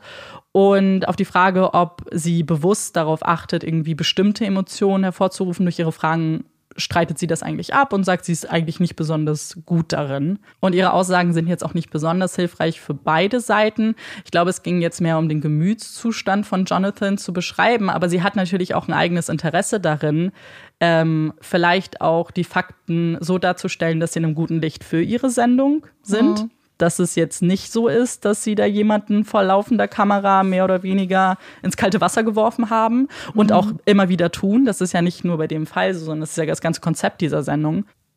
Ich glaube auch, dass ihr nicht so eine Art Fahrlässigkeit oder was heißt Fahrlässigkeit, aber vielleicht auch so eine bewusste Eskalation vorgeworfen werden kann. Das ist was, worüber wir noch sprechen werden, ob ob das so ist oder nicht. Denn ich hatte ja schon von Prozessen gesprochen. Mhm. Ähm, und es gibt einen, der sich genau mit dieser Frage beschäftigen wird. Das ist also, was beim Prozess passiert. Wir wissen, ähm, die Version, die ich euch ja auch so ein bisschen im geskripteten Teil vorgestellt habe, ähm, ist eben das, was die Anklage sagt. Das ist auch ähm, eben ein, ein Mord ähm, des First Degrees ist. Also sie sagen vor allem, dass es ein ganz klarer Mord mit Vorsatz ist, weil die Kugel ihn ja auch direkt ins Herz getroffen hat, aus sehr kurzer Distanz. Also hier gab es definitiv eine Tötungsabsicht. Und äh, sie finden auch die Version oder diese ganzen Beschreibungen von der Verteidigung auch fragwürdig, weil sie natürlich sagen, wenn wenn er Scott nicht mochte, wenn er dachte, er wurde gestalkt von ihm, so warum hingen die beiden ab, so warum sind sie auf die Party gegangen und so weiter. Mhm. Und mit diesen ganzen Informationen und mit diesen Fragen wird die Jury natürlich für ihre Beratung entlassen. Und wir haben hier natürlich einmal äh, die Möglichkeit, ihn des First-Degree-Mordes zu verurteilen, mhm. ihn freizusprechen, aber es wird von vornherein gesagt, sie können ihn auch wegen eines anderen Deliktes verurteilen, also entweder Second-Degree-Mordes oder Manslaughter. Okay, also haben wir, also welche Punkte müssen quasi erfüllt, also für die Anklage müsste dann erfüllt sein, dass es sich um ein vorsätzliches Tötungsdelikt handelt. Mhm. Und dass er in der mentalen Verfassung war, dass es überhaupt so Mhm. ist. Also wir haben hier natürlich seinen ganz, sein, sein psychische gesund, also seinen psychischen Zustand und ob sie denken, dass er eben schuldfähig ist und diesen Vorsatz bilden konnte und es dementsprechend First-Degree-Mord, also Mord mit Vorsatz ist. Ob sie das nicht als gegeben sehen oder dass sie zum Beispiel sehen, dass es ein Mord war, aber der nicht vorsätzlich. Also ein Tötungsdelikt, was dann nicht Genau. vorsätzlich war. In dem Sinne, dass quasi gesagt wird, also an welchem Punkt setzt das dann an? Also es setzt quasi am Vorsatzpunkt an. Ja. Und gleichzeitig aber auch so ein bisschen ähm, bei der, ähm, also es setzt quasi einmal beim, genau, bei der Schuldfähigkeit. Also setzt zum Beispiel einmal beim Vorsatz an und bei der Schuldfähigkeit. Also zum einen, ob er in dem Moment wirklich gewusst hat und ähm, ich nehm, gehe erstmal mit dem Begriff der Absicht darauf gezielt hat, ihn zu töten, ob er diesen Vorsatz bilden konnte und zum anderen, ob er, selbst wenn er diesen Vorsatz vielleicht bilden konnte, vielleicht überhaupt äh, das alles gar nicht kontrollieren konnte und nicht absehen konnte, welche Auswirkungen das hat und vielleicht auch das richtig und falsch nicht abschätzen konnte. Genau. Weil da gibt es ja auch äh, verschiedene Arten der Defense, dann zu sagen, wenn es geht ja um so eine Art Schuldunfähigkeit oder Unzurechnungsfähigkeit über diese äh, bipolare Störung, schrägstrich das Graves-Syndrom. Habe ich recht? Genau. Also muss man diese beiden Punkte dann quasi betrachten. Genau, das müsste man jetzt für sich oder das musste die Jury quasi für sich beantworten. Hast du eine Idee oder was würdest, was hättest du vielleicht gedacht oder gemacht, wenn du Jurorin wärst jetzt in diesem Fall? Also ich glaube, was, was ich halt äh, total, also grundsätzlich erstmal, und das ist einfach eine ganz persönliche Überzeugung, ich weiß natürlich nicht, wie mein, ich sag mal, Mindset gewesen wäre, wenn ich eine Person zur damaligen Zeit gewesen wäre, die gesellschaftlich entsprechend geprägt ist, die mit bestimmten auch Vorurteilen ähm, ganz krass vielleicht noch viel mehr verflochten ist. Und äh, weil wir beob beobachten das jetzt ja natürlich mit, mit ganz, ganz vielen Jahren Abstand. Und ich finde es immer so schwer zu sagen. Also ich offensichtlich mit meinem Wissen, meiner Prägung und meinem Denken heute finde das Institut dieser Gay Panic Defense einfach nur wirklich ekelhaft. Ich finde es Ja. ganz, ganz schlimm und menschenverachtend.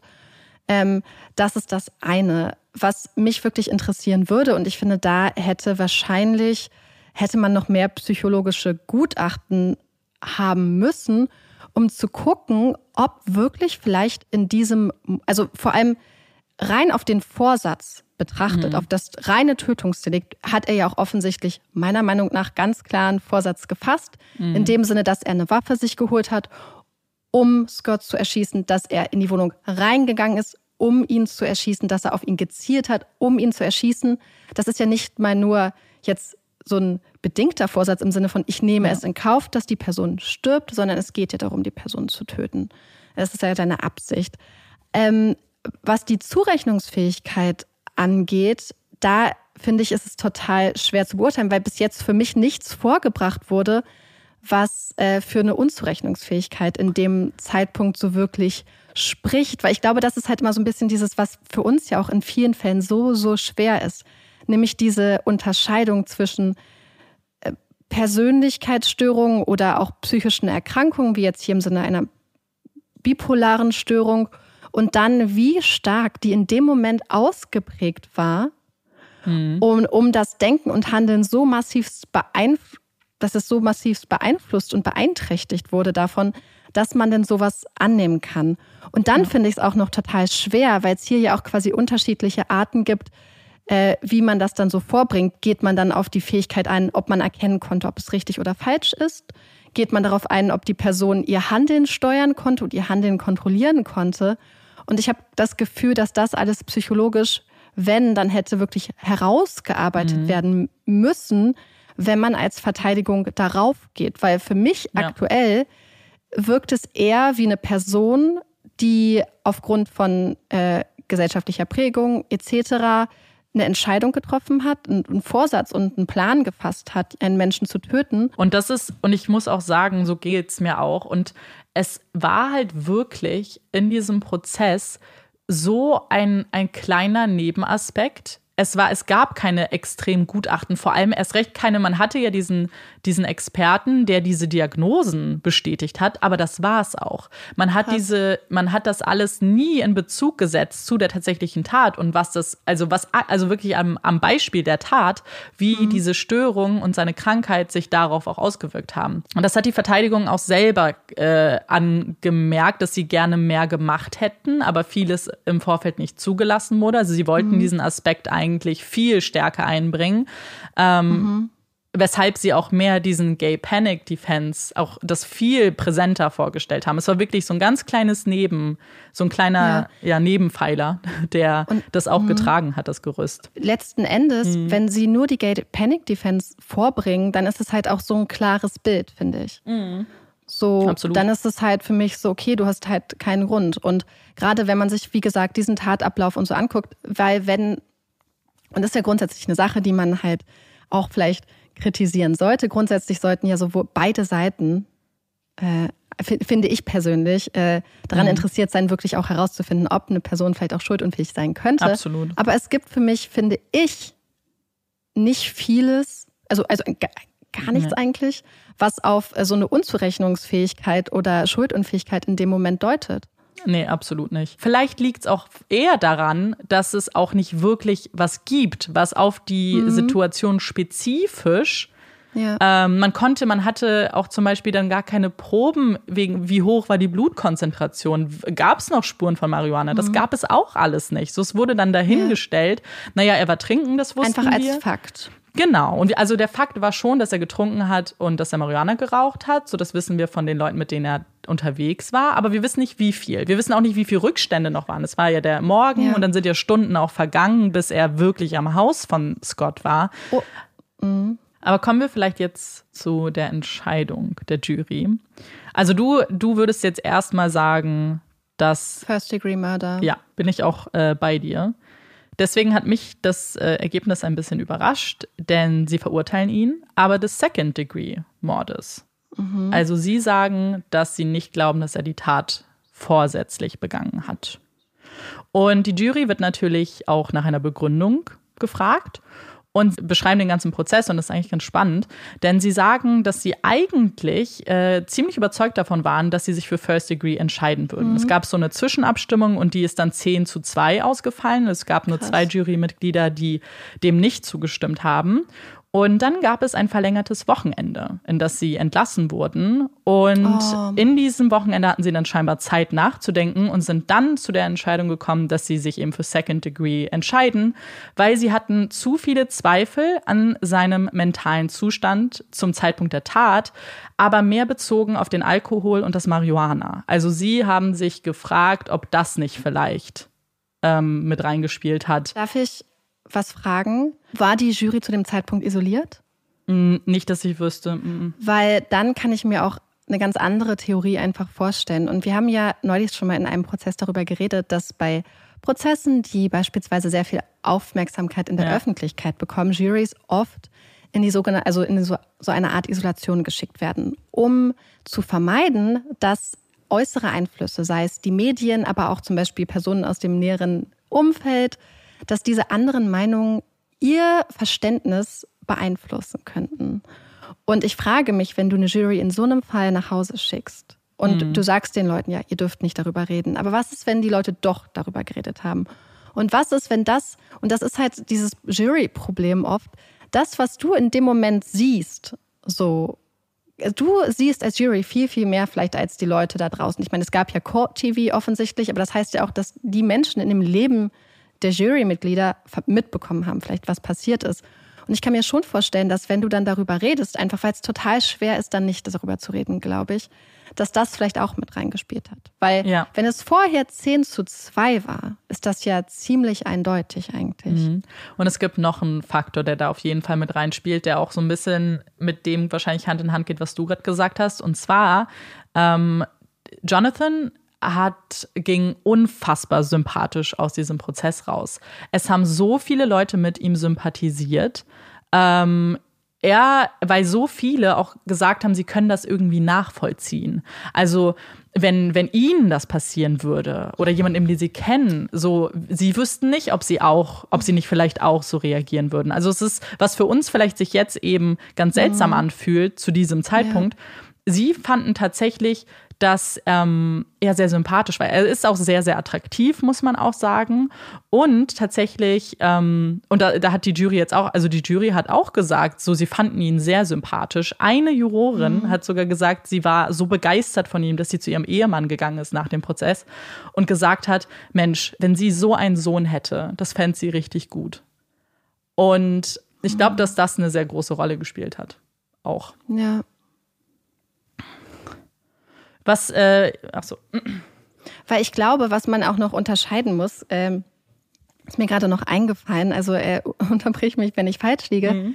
Aber es ist ja so, dass die, ähm, sag mal, die Tatbestandsmerkmale müssen von der Staatsanwaltschaft äh, dargelegt werden. Ja. Und dann darf es bezüglich dieser Tatbestandsmerkmale, das muss dann beyond reasonable doubt äh, mhm. nachvollzogen werden können von, ähm, von der Jury. Das heißt, in diesem Fall wäre es dann die Tatsache, der Tat. Also er hat sich die Waffe gekauft, er ist da hingegangen, hat, hat Scott erschossen. Die Beweislast bei entlastenden Sachen wird ja umgedreht. Ja. Die wird ja auf die, Ankla ähm, auf die Verteidigung dann gelegt. Du musst, glaube ich, wenn ich mich recht erinnere, als Anklage keine Schuldfähigkeit nachweisen, außer es gibt vielleicht ganz krasse Sachen, die dagegen sprechen, die so offensichtlich sind. Aber vielleicht haben sie hier auch diese Beweis, diesen Beweisstandard, so beyond reasonable doubt, nicht nur angelegt auf das, was von der Staatsanwaltschaft bewiesen werden muss bezüglich der Tatbestandsmerkmale, sondern auch einfach auf die entlastenden Beweise. Ja, ja, aber so klingt es ja. Also, beziehungsweise so muss es fast gewesen sein, weil wenn Ihre Erklärung ist, wir hatten Zweifel daran, ob mhm. er wirklich fähig mhm. war, überhaupt einen Vorsatz zu ja. formen, dann zweifeln sie ja genau daran. Dann zweifeln sie, Weil, ist es nicht Zweifel der Version der Anklage. Und das ist halt, deswegen, mich hat das schon sehr überrascht. Und es wird in dieser Netflix-Serie, also es wird schon dargestellt als, hey, er hatte wahnsinnig gute Verteidiger, weil, also, dass es hier als Second Degree, also Murder durchgegangen ist, ist schon interessant. Mhm. Und das Gefühl, also ich, ich kann, also es muss einfach an der Verteidigung mhm. gelegen haben, beziehungsweise an der Jury, die auch empfänglich war für die Verteidigung mhm. offensichtlich. Mich, mich überrascht es gar nicht mal so sehr, nee. weil ich glaube, dass, also ich glaube, dass gerade wenn du davon sprichst, dass er so ein unglaublich sympathischer Mensch ja. ist. Ich glaube, man darf nicht unterschätzen, wie sehr sowas da rein spielt und dass sie dann halt vielleicht, und manchmal glaube ich, dass Juries auch Sachen suchen. Äh, die ihn, weil manchmal hat man vielleicht, man hat, führt auf der einen Seite was, was richtig wäre, vielleicht mhm. jetzt als Jury, also als Menschen damals, aber gleichzeitig hast du vielleicht auch ein Verständnis. Und das heißt, du hast schon eine Tendenz für, für ein Ergebnis, was du gern hättest, und dann musst du nur noch Gründe suchen. Ja, das heißt, absolut. du hast nicht die Gründe und dann kommst du zum Ergebnis, sondern du hast ein Ergebnis, was du dir vielleicht wünschst. Und dann suchst du Gründe, um, um da hinzukommen, argumentationsmäßig, zu dem Ergebnis, was du dir wünschst. Das ja. heißt nicht so, du bist durch die und die Gründe dahin geführt, sondern du gehst den Weg quasi andersrum ja. und guckst, wie komme ich dahin. Und wenn du gerade sagst, dass teilweise Juroren so begeistert von ihm waren, mhm. dann und, und vor allem, wenn du auch sagst, dass teilweise Juroren einfach die Gay Panic Defense nachvollziehen konnten. Ja dann kann ich mir schon vorstellen, dass sie vielleicht gewusst haben, rechtlich, das, was von uns rechtlich erwartet werden würde, wäre First Degree Murder aber das, was sie so spüren, weil man darf nicht vergessen, gesellschaftlich unglaublich konservativ geprägte Zeit auch noch, mhm. homophob, äh, ganz krass. Und dann hast du auch noch so einen so einen Traumschwiegersohn da sitzen und hast so Gefühle. Also deswegen kann ich mir das vorstellen. Deswegen war ich schon recht, also ich hätte, ich bin nicht unbedingt darüber überrascht und ich hätte mir sogar, ganz ehrlich, ja. Es hätte mich nicht mal überrascht, wenn es ein Freispruch gewesen wäre. Es hätte mich wirklich nicht mal überrascht, wenn die Jury mitgegangen wäre mit dieser Gay Panic Defense. Einfach weil wir solche Sachen gesehen haben schon. Ja, das stimmt. Wo es Urteile gibt, die man wirklich teilweise nicht nachvollziehen kann. Ja, also es wäre dann definitiv ein so, so ein Urteil gewesen, weil ja, nur von der Zeit her und offensichtlich von der Einstellung der Menschen her hätte es so weit kommen können, aber rein aus so einer, nur aus einer mhm. rechtlichen Sicht, nur von dem Prozess ja. und der Beweislage, ist es halt ja. unmöglich. Also ein Freispruch wäre ja. für mich halt so schwer zu nachvollziehbar mhm. gewesen. Und am Ende des Prozesses spricht dann auch Scotts Familie ähm, sagen, wie tragisch es ist. Die sind übrigens nicht zufrieden mit dem Urteil, wie man sich auch Hm, vorstellen kann. Tatsächlich, das war ganz, ganz schlimm. Seine Schwester hat den Richter angebettelt, dass er ihn lebenslänglich ähm, ins Hm. Gefängnis bringt, weil es ist halt so eine reine Verzweiflungstat halt, ne? Weil du weißt mit Second Degree, ähm, wir sprechen über das Strafmaß, aber dass es nicht mit einer lebenslänglichen Haft verbunden ist. Und sie waren wirklich richtig verzweifelt. Und dann gibt es ja eben den, das, den Urteilsspruch dann mit dem Strafmaß und nachdem ja auch Scotts Familie Worte eben an Jonathan richten durfte, aber auch an alle anderen ähm, und gesagt haben, wie sehr sie ihn vermissen und was für ein wichtiger Teil eben fehlt, ist, darf Jonathan auch noch was sagen und er liest ein Gedicht vor. Und danach wird er verurteilt zu einer Haftstrafe von 25 bis 50 Jahren. Ich habe gesagt, seine Anwälte gehen in Berufung. Und drei Jahre nachdem dieses Urteil gefällt wurde, wird der Berufung auch stattgegeben. Und wir wussten, dass dieser Fall schon ein bisschen länger wird. Deswegen, bevor wir uns jetzt den zweiten Prozess anschauen, kommt hier erstmal ganz kurz Werbung. What if you could have a career where the opportunities are as vast as our nation, where it's not about mission statements, but a shared mission? At U.S. Customs and Border Protection, we go beyond to protect more than borders from ship to shore, air to ground. Cities to local communities, CBP agents and officers are keeping people safe. Join U.S. Customs and Border Protection and go beyond for something far greater than yourself. Learn more at cbp.gov/careers. Und das war's mit der Werbung. Also, nochmal vielleicht zur Zusammenfassung. Wir haben also diesen ersten Prozess, äh, der ja ähm, eigentlich final ist, ein Urteil gefällt wurde. Es kommt aber zu einer Berufung und darüber möchten wir jetzt sprechen. Es gab nämlich einen Fehler in der Juryauswahl. Das heißt, dieser ganze Prozess, wir müssen quasi vorspulen zu dem Zeitpunkt, als die Jury ausgewählt wurde, weil da ist es schon zu einem Fehler gekommen.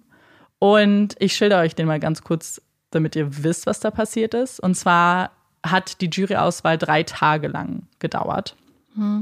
Und ihr wisst ja, bei einer Juryauswahl hat halt sowohl die Verteidigung als auch die Anklagemöglichkeit, Jurymitglieder zu streichen. Und am zweiten Tag wurden eigentlich die meisten dann auch gestrichen und beide Parteien waren sich einig, so, wir sind jetzt fertig. Ähm, es gab noch einen Tag und an diesem dritten Tag kam dann die Verteidigung, hat gesagt, nee, wir haben noch einen Juroren, der soll bitte auch raus aus dem Pool.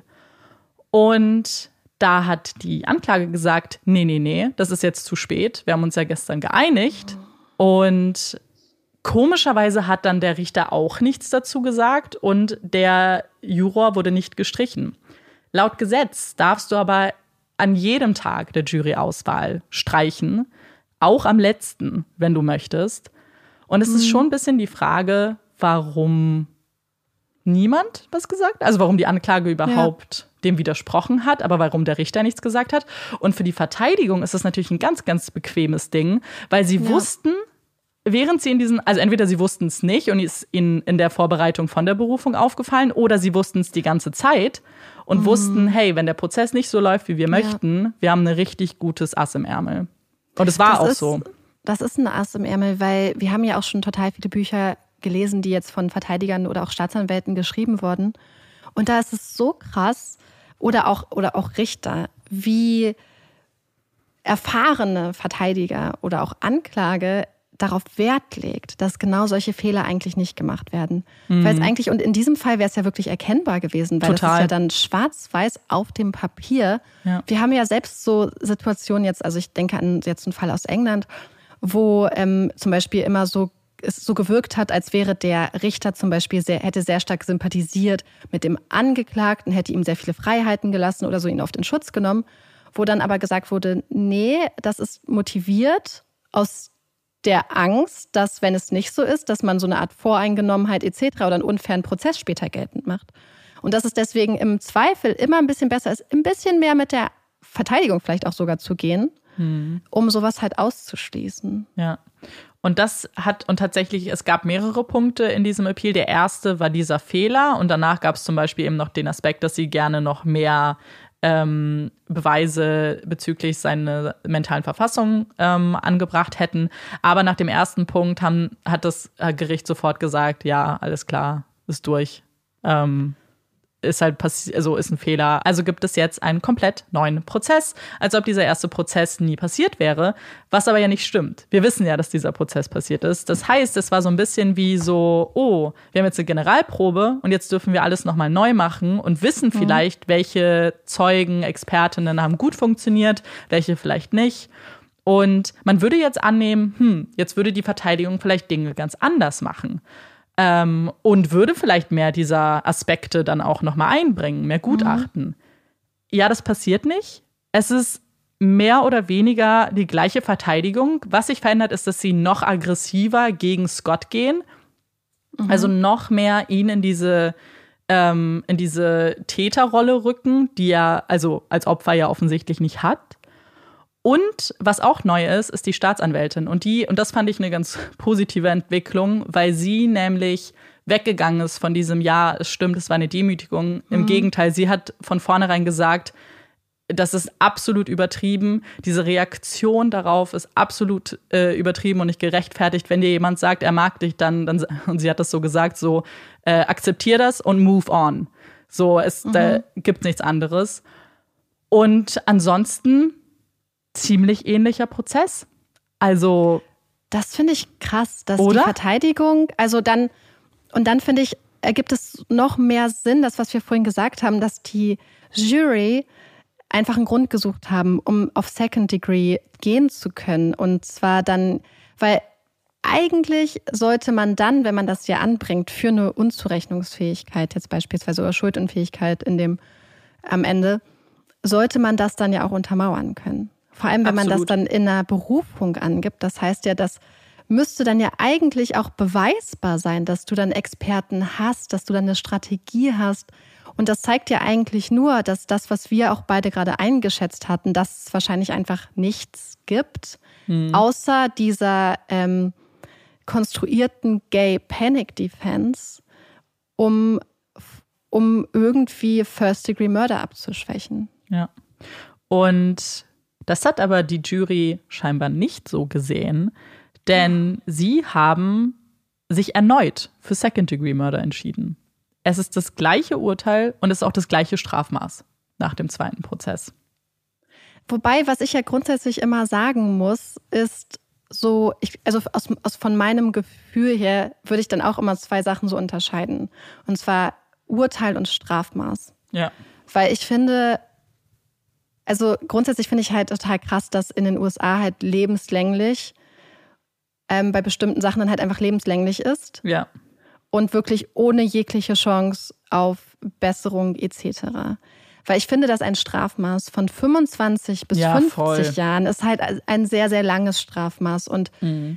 also ich finde das, ich, ich hätte es sehr, sehr wichtig gefunden, dass es First Degree gewesen wäre. Vielleicht auch ja. einfach als Zeichen an die Gay Panic Defense mit so einer Ausstrahlungswirkung aufs ganze Land, auf die Rechtsprechung und auch auf die öffentliche Wahrnehmung. Weil das, was, äh, was dann, dann zeigen würde, ist auch so, so, solche, so eine Art Gay Panic Defense kann ja auch im Everyday Life, also im Alltag passieren, beziehungsweise ist bestimmt oft passiert, dass Leute zusammengeschlagen wurden, beschimpft wurden, was weiß ich, dass einfach an einer Highschool in irgendeinem Lebensbereich, wenn die Rechtsprechung schon sagt, eine Gay Panic Defense gibt es, dann legt sie damit ja auch eine rechtliche Wertung fest, dass es eine Demütigung sein kann, wenn dich beispielsweise ein schwuler Mann toll findet. Mhm. Und das hat ja eine Ausstrahlungswirkung auf alles, auf alle Lebensbereiche. Ich finde aber grundsätzlich, ein Urteil von 25 bis 50 Jahren entspricht ja dem, was man in anderen Ländern bekommt, wenn man wegen First-Degree-Murder verurteilt ja. wird. Und ich glaube, wir beide sind ja auch immer so der Frage, weil ich finde auch, dass so eine Art, eine Gefängnisstrafe auch einen Sinn, einen Zweck haben muss. Mhm. Und ich muss auch, ich finde es auch gut, dass du das jetzt nochmal gesagt hast, weil mir geht es auch auf gar keinen Fall darum, dass ich möchte, dass jemand noch länger ins Gefängnis kommt. Also, dass äh, eben, da, ihr wisst, wie wir zu Gefängnisstrafen und zu so super langen äh, Gefängnisstrafen stehen, wo man auch sagen kann, danach ist dein Leben auch mehr oder weniger vorbei, wenn du 50 Jahre im Gefängnis sitzt.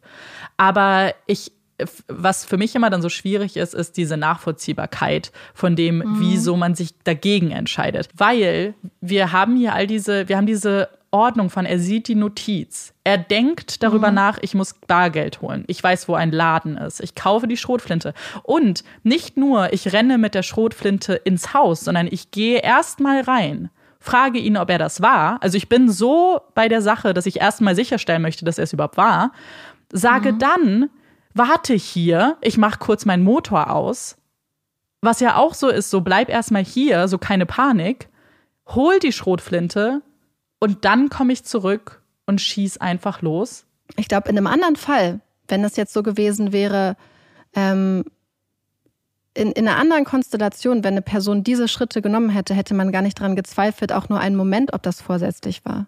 Ja, absolut. Und hier gab es jetzt keine Erklärung von der Jury, warum sie sich so entschieden haben. Also da konnte ich nichts zu finden. Hätte mich auch interessiert. Wobei ich glaube, dass die inoffizielle Erklärung wahrscheinlich eine ähnliche ist wie beim ersten Prozess ich glaube, dass hier einfach mhm. auch einfach sehr mit ihm sympathisiert wurde. Und ich muss kurz sagen, ähm, er jetzt nicht, weil er sympathisch aufgetreten ist. Er hat gar nicht ausgesagt. Also er hat selber nicht ausgesagt, er saß nur da und war relativ versteinert die ganze Zeit. Aber seine Geschichte, damit haben Leute mhm. sympathisiert. Und mit diesem Schicksal und dass er. Und ich, ich möchte auch nicht runterspielen, und da, da kommen wir jetzt gleich zu, wie schlimm auch die Erfahrung in so einer Talkshow sein muss, weil ich glaube, dass mhm. das richtig kacke ist und auch richtig traumatisch sein kann. Ja. Aber es rechtfertigt halt nicht, was er getan hat. Mhm. Ich glaube, das ist grundsätzlich eine Sache, die man in diesem Fall auch nochmal betonen muss. Es gibt Sachen, die für Menschen traumatisch sein können. Es mhm. gibt Sachen, die für Menschen ganz, ganz schlimm sein können. Und das ist ja auch das, was man zum Beispiel sagt, wenn jetzt beispielsweise jemand von seiner Frau verlassen wird. Das kann für eine Person ein ganz, ganz schlimmer Leidensdruck sein. Aber es rechtfertigt es halt nicht, mhm und das sage ich jetzt einfach mal wirklich immer ganz es rechtfertigt nicht, dann deine Frau zu töten. Und das passiert nee. halt so oft. Es wäre was komplett anderes, wenn Scott ihn jetzt wirklich richtig krass gestockt hätte und er Angst um sein Leben hat und eine Verteidigung und so. Ja, aber absolut. das ist ja so ein bisschen oder, oder, irgendwas in die Richtung, aber dafür gibt es ja nicht mal, nicht mal einen Hauch eines mm -mm. Anzeichens und dass du dich, und es tut mir leid, aber dass du dich gedemütigt fühlst, rechtfertigt es nicht, dann einen anderen Menschen dafür zu töten. Absolut nicht. Und jetzt kommen wir aber erstmal ganz kurz weg von dem Prozess gegen Jonathan, weil nachdem, oder Prozesse muss man ja eigentlich sagen, denn nachdem die Prozesse beendet wurden und auch die Urteile gefallen sind, werden auch immer mehr Finger auf Jenny Jones und ihre Show gezeigt. Unter anderem auch gerade von Scotts Familie und auch der Familie von Jonathan. Denn beide mhm. haben das Gefühl, nach diesen Prozessen irgendwie wurde gar nicht der richtige Täter bestraft. Also Jonathans Vater sagt, dass Jenny Jones schuld ist, dass ohne diese Sendung hätte sein Sohn niemals diese Tat begangen. Was ich unfassbar ironisch finde, weil ich glaube, dass er ohne ihn diese Tat niemals begangen hätte. Ja, aber er hat okay. doch gesagt, man muss was tun. Genau, es, also er muss was tun. Ähm, aber Scotts Familie sieht das auch so. Also sie haben das Gefühl, dass es hier eigentlich ein viel größeres Problem gibt als jetzt ein Mord, also nur, diese, nur diesen einen spezifischen Fall, sondern dass die Talkshows, nicht nur die Jenny Jones Show, sondern generell Talkshows so sehr mit Menschenleben spielen und mit Emotionen spielen, dass sie dafür eigentlich auch verantwortlich sind und verantwortlich mhm. gemacht werden müssten. Und dass Jonathan eigentlich nur so eine Art Buhmann jetzt in diesem Fall war, und das Ganze und diese Frage, ob das stimmt und ob man hier irgendwie auch eine Schuld der Sendung geben kann, wird in einem Zivilprozess ähm, beleuchtet. Mhm. Ich glaube, bevor man in diesen Zivilprozess halt einsteigt, muss man sich nochmal diese ganze Talkshow, das ganze Format und worauf es baut, vielleicht nochmal ein bisschen anschauen. Ich habe es ja am Anfang gesagt und ich habe auch das Gefühl, dass viele von euch ja auch bestimmt auch mal Talkshows geguckt haben. Ich habe früher Talkshows geguckt. Ich weiß gar nicht, ob du, Marike, früher, mittags? Was meinst du für. Zum, also nee. auch bei uns, Arabella zum Beispiel. Nee. Aber ich muss sagen, ich habe das geguckt und ich habe es gerne geguckt und ich schäme mich richtig doll dafür, mittlerweile, gerade jetzt auch, weil ich das Gefühl habe, dass man dass ich überhaupt nicht verstanden habe, was da passiert und wie. Aber dann musst du dich doch gerade deswegen nicht dafür schämen. Ja, ich weiß nicht. Also ich schäme mich nicht. Nee, ich bin eigentlich gut, also äh, ich nehme es zurück. Weil ich bin eigentlich froh, zumindest da jetzt reflektiert drauf blicken zu können. Mhm. So. Ähm, weil ich echt das Gefühl habe, dass nicht klar ist, wie krass das eigentlich, glaube ich, sein muss. Vor allem, weil es ja wirklich echte Menschen waren, ganz lange, über Jahre, deren Schicksale halt wirklich ausgeschlachtet wurden. Also wir haben da Formate gehabt, wo wirklich Leute, und ich mischmasch jetzt auch mit, das gab es in mhm. Deutschland genauso wie in den USA, wo Leute irgendwie an Lügendetektortest geschnallt wurden. Und wir wissen ja, dass die sowieso Quatsch sind, also ich sag's jetzt so.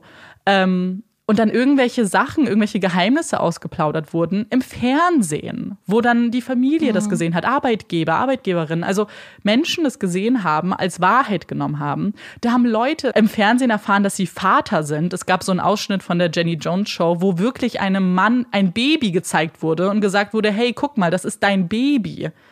Und mhm. dass das, also wie krass das einfach sein muss, dass Sendungen einzig und allein darauf bauen, so schockierende Neuigkeiten, mhm. die halt wirklich dein ganzes Leben umwerfen, um dass Menschen sich das angucken, darüber lachen und hoffen, dass du bloß richtig krass reagierst, äh, damit mich das unterhält. Als zuschauende Person. Aber ich meine, als Kind, du warst ja wahrscheinlich Kind da, ja, oder? Ja, ja. Du hast ja gar nicht die Fähigkeit, sowas zu. Also ich glaube, dass äh, so die Fähigkeit, sowas zu erkennen, zu reflektieren und so kommt ja auch mit dem Alter. Und ich habe das mhm. Gefühl, dass ich zum Beispiel mit jeder Folge True Crime Podcast auch mehr Fähigkeit zum Reflektieren bekomme und bei vielen Sachen wahrscheinlich so lange noch nicht zu Ende reflektiert habe und noch so viele ähm, Sachen habe, wo ich einfach gar mhm. nichts weiß. Und, ähm, Voll. und ich glaube, sowas kommt ja auch mit. Und das äh, wäre natürlich so eine Sache, so mit auch Medienbildung. Und als Kind wird dir das halt einfach präsentiert. Und wenn Erwachsene das machen, vielleicht, ja. dann hinterfragst du das ja vielleicht auch gar nicht. Und das ist natürlich jetzt auch ganz großes Thema eben bei diesem Zivilprozess. So, wie kann man das gutheißen? Wie sehr machen sich Menschen auch verantwortlich dafür, wenn sie zum Beispiel immer persönlichere Fragen stellen? Man immer so ein bisschen stichelt ja auch. Und wir haben das ja in dem Interview von Jenny Jones und Scott auch gesehen. Also er hat sich da hingesetzt und wurde direkt gefragt, so, was sind deine sexuellen Fantasien? Mhm. So, das ist ja höchst das fand ich privat. Auch krass. Also, weil, wenn ich mir das vorstellen würde, jetzt unabhängig von den anderen Sachen, aber dass, äh, wenn ich in so einer Situation wäre, als die Person, über die geredet wird, mhm. in dem Moment, in dem du dann solche Fantasien ja auch sagst, sie wurde ja nicht also allgemein geäußert, sondern spezifisch auf Jonathan bezogen. Ja. Das heißt, dass er dann auch in dem Moment untrennbar mit dieser Fantasie im Blick von vielen Leuten zu sehen ist. Ja, ich glaube, das ist ja eine ganz krasse Objektifizierung von einer Person, muss man ja ganz klar ansagen. So. Total. Und generell diese ganze Folge, also die ganze Sendung, das ganze Konzept dieser spezifischen Folge ist ja auch höchst problematisch. Also hier ging es darum, jemanden, also es ging um gleichgeschlechtliche Liebe, von der man nicht wusste, dass die andere Person auch so empfindet oder überhaupt die gleiche Orientierung teilt. Das heißt, du wolltest auch möglicherweise Leute zu einem Outing zwingen, was ich ja ganz schlimm finde und ganz eklig finde, weil das ja sowas Privates ist und auch sowas ist, was man in einem sicheren Rahmen machen möchte und was man selber entscheidet, wann das ist deine persönliche Entscheidung. Und ich habe nicht das Gefühl, dass die meisten das in der Talkshow machen möchten. Und du wirst so in die erste Reihe gesetzt und alle gucken so auf dich und wir will, also Jonathan sagt ja, er ist heterosexuell, aber wenn er es nicht gewesen wäre, er hätte das doch da nicht gestanden. Das kann mir doch, also vielleicht schon, aber das ist doch kein sicheres Umfeld. Mhm. Und ja, und vor allem, ich glaube, dass es halt auch so mit diesem in Anführungsstrichen Skandal einer halt gleichgeschlechtlichen Liebe genau. halt agiert. Dass es halt immer noch sowas ist, so, uh, wie geht die Person um, weil man irgendwie das äh, weil man halt mit letzten Endes mit diesem gesellschaftlichen Stigma und dieser gesellschaftlichen Tabuisierung auch spielt. Mhm. Und das ist ja der Aspekt, der es so juicy macht, sage ich jetzt mal. Ja, es geht ja, hier geht es ja nur um den Schockfaktor in dem Moment, wo es ausgesprochen wird. Und deswegen wird ja so ein Riesengeheimnis drum gemacht. Also Donna und Scott durften ja auf gar keinen Fall mit Jonathan drüber reden. Und von den Produzenten wurde ihnen auch gesagt, zum Beispiel, hey, ihr geht jetzt gleich zu Jenny auf die Bühne, ihr müsst ihre Fragen beantworten, ihr müsst mitspielen. Also es gibt nicht die Option, dass ihr nicht antwortet, zum Beispiel. Ähm, also mit sehr viel Druck wirst du dann auch da rausgeschickt. Und dann bekommst du als zweite Frage so, hey, was würdest du gerne mit ihm machen? So, und denkst dir auch, weil man sieht auch, dass Gott antwortet natürlich, aber es sind sehr kurze Antworten. Also es ist halt wirklich nur, er geht jetzt nicht ins Detail, weil ihm das auch unangenehm ist. Mhm. Und aber er wahrscheinlich im Hinterkopf halt hat so, naja, ich muss ja jetzt hier mitspielen. Ich bin ja jetzt da, was mache ich denn sonst? Und wir wissen ja mittlerweile auch, dass halt gerade Produzenten von so einer Show, und damit meine ich nicht die Leute, die im Hintergrund die mhm. Produktion mhm. machen, sondern so die im Sinne von die Producers, die ja, vor genau. Ort mit den Menschen agieren, oft Leuten auch Sachen so ein bisschen einflüstern. Oder Absolut. schon Hinweise gehen, in welche Richtung sie sich die Antworten wünschen. Also ich, man weiß es natürlich nicht, ob das jetzt in dem Moment so ist, aber wenn man sich einfach anguckt bei vielen Reality-Shows oder wenn man sich so ein bisschen Erfahrungsberichte von hinter der Kamera anguckt, ja. dass da halt ganz viel auch wenn nicht geskriptet wird, aber Leuten doch eine gewisse Richtung vorgegeben wird auch. Mhm. Und um diese ganze Problematik, also um dieses, um, um, um diese Sendung, um die Formate geht es in diesem Zivilprozess. Und die Familie von Scott steht jetzt natürlich einem riesengroßen Giganten gegenüber. Denn Jenny Jones, also die Jenny Jones Show, gehört zu Warner Brothers. Also wir haben hier wirklich David gegen Goliath. Und sie haben das Gefühl, sie brauchen einen richtig guten Anwalt weil sonst schaffen sie das auf gar keinen Fall. Und sie holen sich einen neuen Anwalt. Ähm, er heißt Jeffrey Feiger und er wird in der Netflix-Serie vorgestellt. Und ich weiß nicht ganz, wie ich ihn beschreiben soll. Er ist ein, eine sehr skurrile Person. Er ist sehr laut, ein bisschen theatralisch fast. Und er sagt auch ganz offen, so er ist Anwalt, aber er macht das eigentlich, er nimmt gerne große Fälle, so für die Publicity. Also er will eigentlich, dass sein Name bekannt gemacht wird. Ob er jetzt gewinnt oder nicht, ist jetzt auch nicht so aber äh, er weiß, was er tut und er sagt so, seine Kunst ist halt äh, das Storytelling. Also er weiß, wie er mhm. Geschichten richtig erzählt. Und man sieht zum Beispiel sein Büro und er hat auch ein Gemälde, also ein richtiges Gemälde von sich selber da hängen, ähm, wo es so aussieht, als ob er in so eine Schlacht zieht, also so ein bisschen so französische Revolution mäßig, so mit seinem Kopf dann aber halt, also mit seinem Gesicht.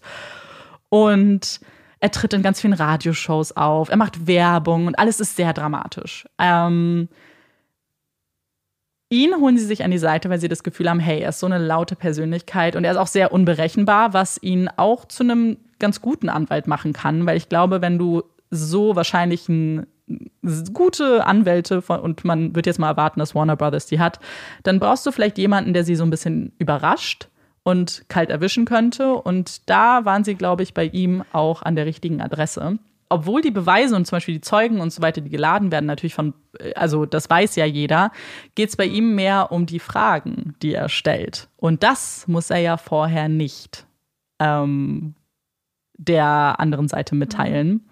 Und aber vielleicht noch mal ganz kurz, bevor wir direkt eintauchen, worum geht es denn in diesem Prozess eigentlich? Also was ist jetzt die Frage? Und es geht da, also es stellt sich die Frage, ob die Jenny Jones Show fahrlässig gehandelt hat und ihrer Sorgfaltspflicht nicht nachgekommen ist. Mhm. Und also das ist das große Thema. Das ist, also hätten sie die Handlungen, ähm, also hätten sie die Handlungen von Jonathan absehen können, hätten sie den Tod von Scott verhindern können oder sogar müssen, hätten sie mehr tun können, als sie es getan haben nach Aufzeichnung dieser Sendung. Und Feiger steigt, ähm, also der Anwalt Feiger steigt mit einem zweieinhalbstündigen Opening Statement rein. Und nicht, weil er besonders viele Informationen hat, sondern weil er sehr langsam spricht. Sehr auch wieder theatralisch. Nicht, also wenn er sonst in Interviews spricht, er spricht ganz normal auch eher den Hang zum schnellen Sprechen, also wie wir. ähm, aber in diesem Moment, in diesem Opening Argument, ähm, spricht er sehr langsam und er, er malt ein Bild, ähm, ein Bild von Scotts Grab und sagt, dass ein alter, gebrechlicher Mann immer zu diesem Grab geht und dass die, die Jury soll sich diesen alten Mann vorstellen und, ähm, und soll sehen, dass das das Grab von Scott ist und der, der alte Mann ist sein Vater und die Schuld an diesem traurigen Bild ähm, hat einzig und allein Jenny Jones und ihre Show. Das ist, was er in so zweieinhalb Stunden ungefähr erzählt. Und viele, er selbst, aber auch ähm, die Gegenseite, wird ihn später als eine Art Bulldog beschreiben, also ein, wie ein Hund, der sich quasi festbeißt an den Zeugen und Zeuginnen. Und ich hatte ja schon erwähnt, dass nicht unbedingt seine Taktik jetzt vielleicht wahnsinnig überraschend ist oder unberechenbar, sondern ähm, es sind seine Fragen. Denn er sagt von sich selbst, dass seine Fragen nur mit einem ganz kleinen Fragezeichen kommen. Sie sind eigentlich mehr Aussagen. Für ihn geht es darum, die Frage gestellt zu haben. Was für was als Antwort kommt, ist ihm eigentlich dann mehr oder weniger egal. Und das sieht man ganz gut, als er die beiden, also er beißt sich am meisten fest auf den beiden Produzenten, die das gemacht haben, also das, was du beschrieben hast, die halt wirklich aktiv mit Scott und Jonathan zu tun hatten, sie so ein bisschen vorbereitet haben auf das alles und stellt ihn dann zum Beispiel so Fragen wie, sind Sie eine Expertin darin, andere Menschen zu blamieren? Oder, ach, Sie interessieren sich also für das Sexleben Ihrer Gäste? Und möchte quasi halt zeigen, wie so in, wie stark sie in die Privatsphäre der Gäste halt mit diesen ganzen Fragen mit dem Konzept eingreifen, die werden natürlich Nein sagen. Also die Antwort wird sein Nein. Aber dadurch, dass er die Frage so stellen konnte, hat er das Gefühl, nimmt die Jury das halt auf, so, ja, stimmt, das sind schon sehr private Fragen. So, warum stellt man die wo? Also, so, warum fragt man nach dem Sexleben und so weiter. Und er fragt zum Beispiel auch, warum es denn so ein großes Problem war, ähm, Jonathan zu sagen, dass es ein Mann ist, der ihm da eben seine Liebe gestehen wird. Weil sie wussten doch von Anfang an, dass es ein Mann ist. Und die Produzentin sagt, na ja, wir haben ihm ja gesagt, es kann ein Mann oder eine Frau sein. Und daraufhin sagt er, nee, konnte es ja nicht. Ihr wusstet ja, dass es ein Mann ist. Also es hätte nicht eine Frau sein können. Und sie argumentieren aber damit, dass das ganze Konzept der Sendung ja ist, dass es eine Überraschung ist und dass, ähm, dass man das ja dann, also dass es die Überraschung ja auch bleiben soll und man gar nicht die Möglichkeit geben wollte den Gästen, dass sie spekulieren können. Und, und das fand ich tatsächlich auch eine ganz interessante Erkenntnis, was er ähm, eben auch herausgefunden hat, ist, beziehungsweise gefragt hat, ist, ob es irgendeine Art Fragenkatalog gibt, den man im Vorfeld mit den Gästen durchgeht. Also ob man die irgendwie überprüft, auch nach Vorstrafen oder nach irgendwas. Und das passiert gar nicht. Die werden einfach eingeladen, ohne dass irgendwas überprüft wird. Und das fand ich eigentlich schon krass, muss ich sagen.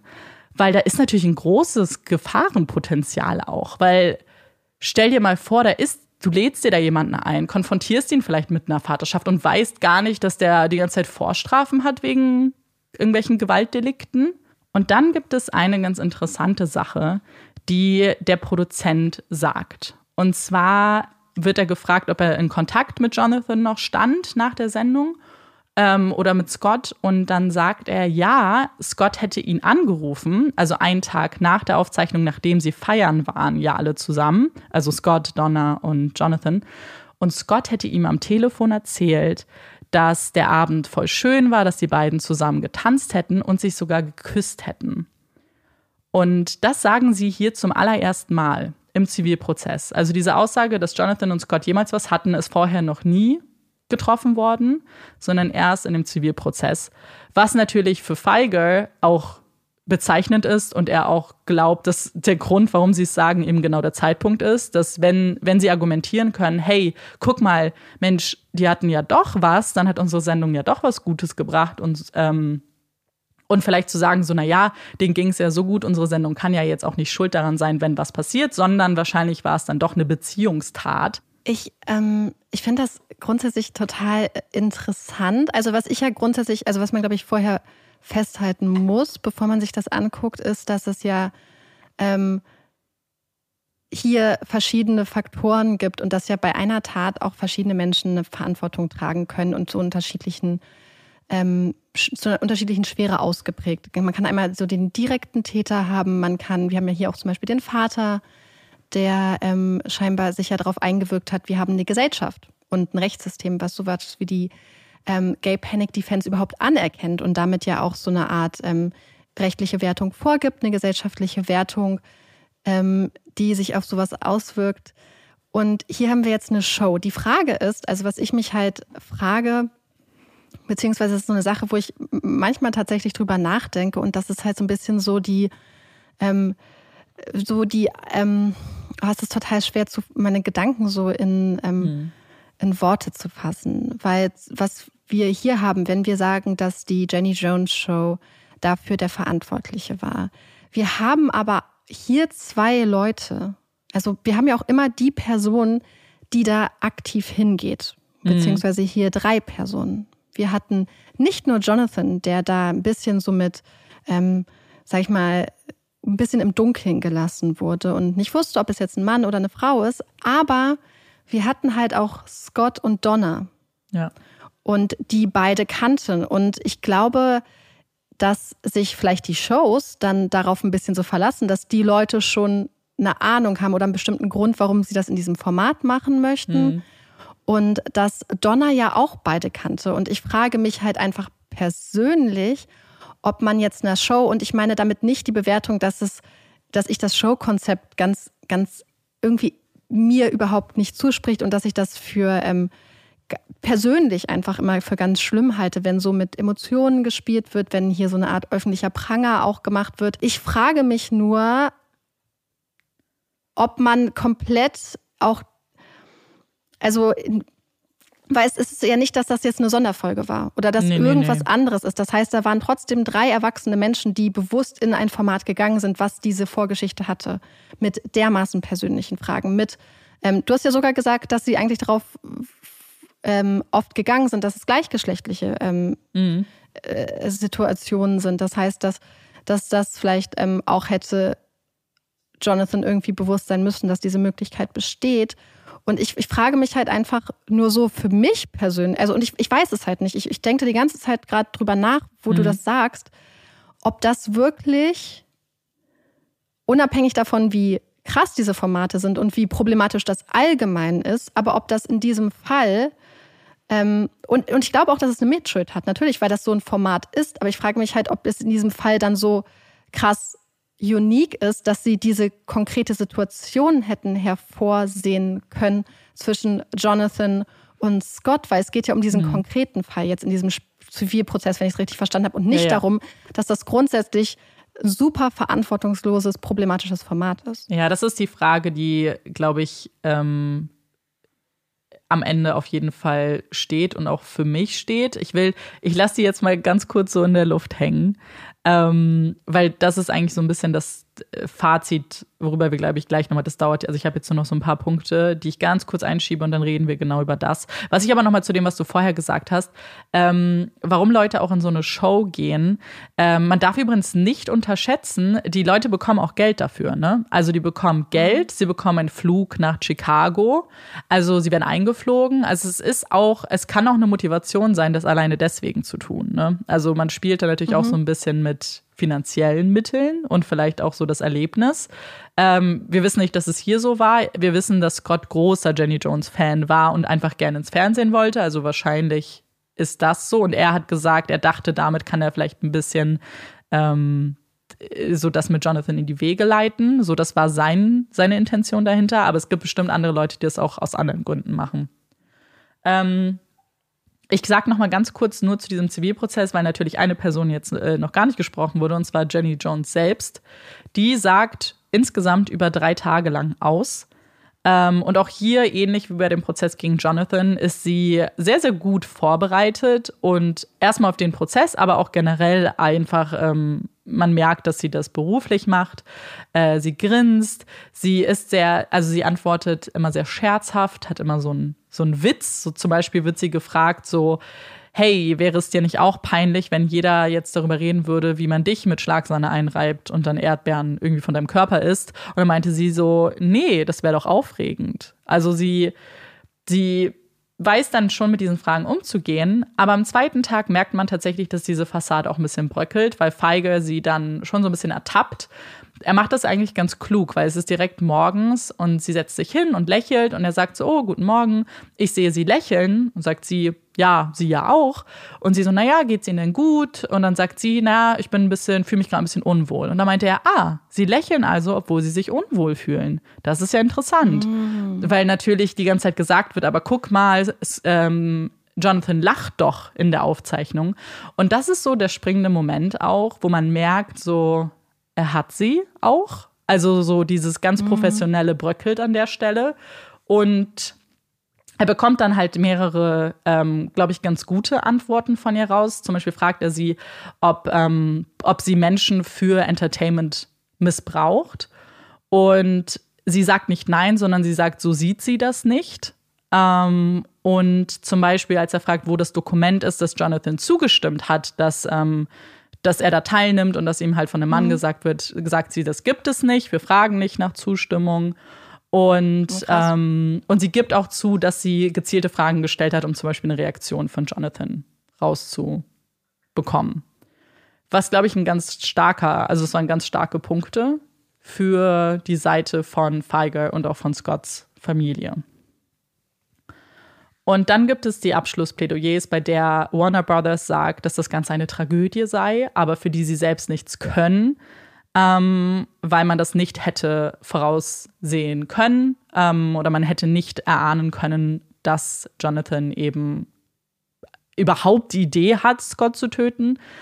Und Feiger sagt aber ähm, in seinem Abschlussplädoyer, wenn du mit den Emotionen von Menschen spielst, dann kannst du Menschen zu gewaltvollen Handlungen treiben. Und am 8. Mai 1999 ähm, entscheidet die Jury nach sieben Stunden Beratungszeit. Und es sind neun Juroren und es muss nicht ein einstimmiges Ergebnis sein, aber es sind acht von neun, die sich dazu entscheiden, Scotts Familie Recht zu geben und zu sagen, dass die Sendung eine Mitschuld trägt. Der Familie werden dann 25 Millionen US-Dollar zugesprochen.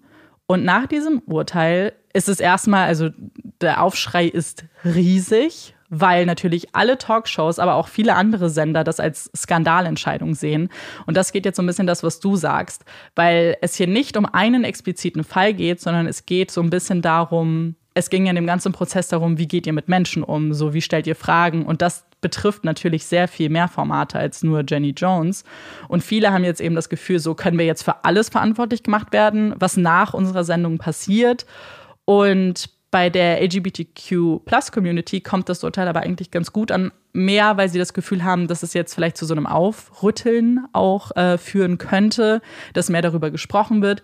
Also sie sehen eher diesen individuellen Fall Wobei halt wirklich diese Entscheidung eigentlich viel mehr für das steht, wofür Talkshows stehen oder für die Probleme, für die sie auch stehen können. Ja. Das ist nämlich das Problem an diesem Urteil. Das, was du schon gesagt hast. Das Problem ist, dass es nicht wirklich mehr um Scott und Jonathan geht, sondern es geht mehr darum, ähm, etwas zu bemängeln und jemanden mhm. für schuldig zu erklären für etwas, Einfach nur für die, für die, für die Art der Sendung, die sie machen. Nicht wirklich ja. für die Tat, nicht wirklich für den Tod eines Menschen. Mhm.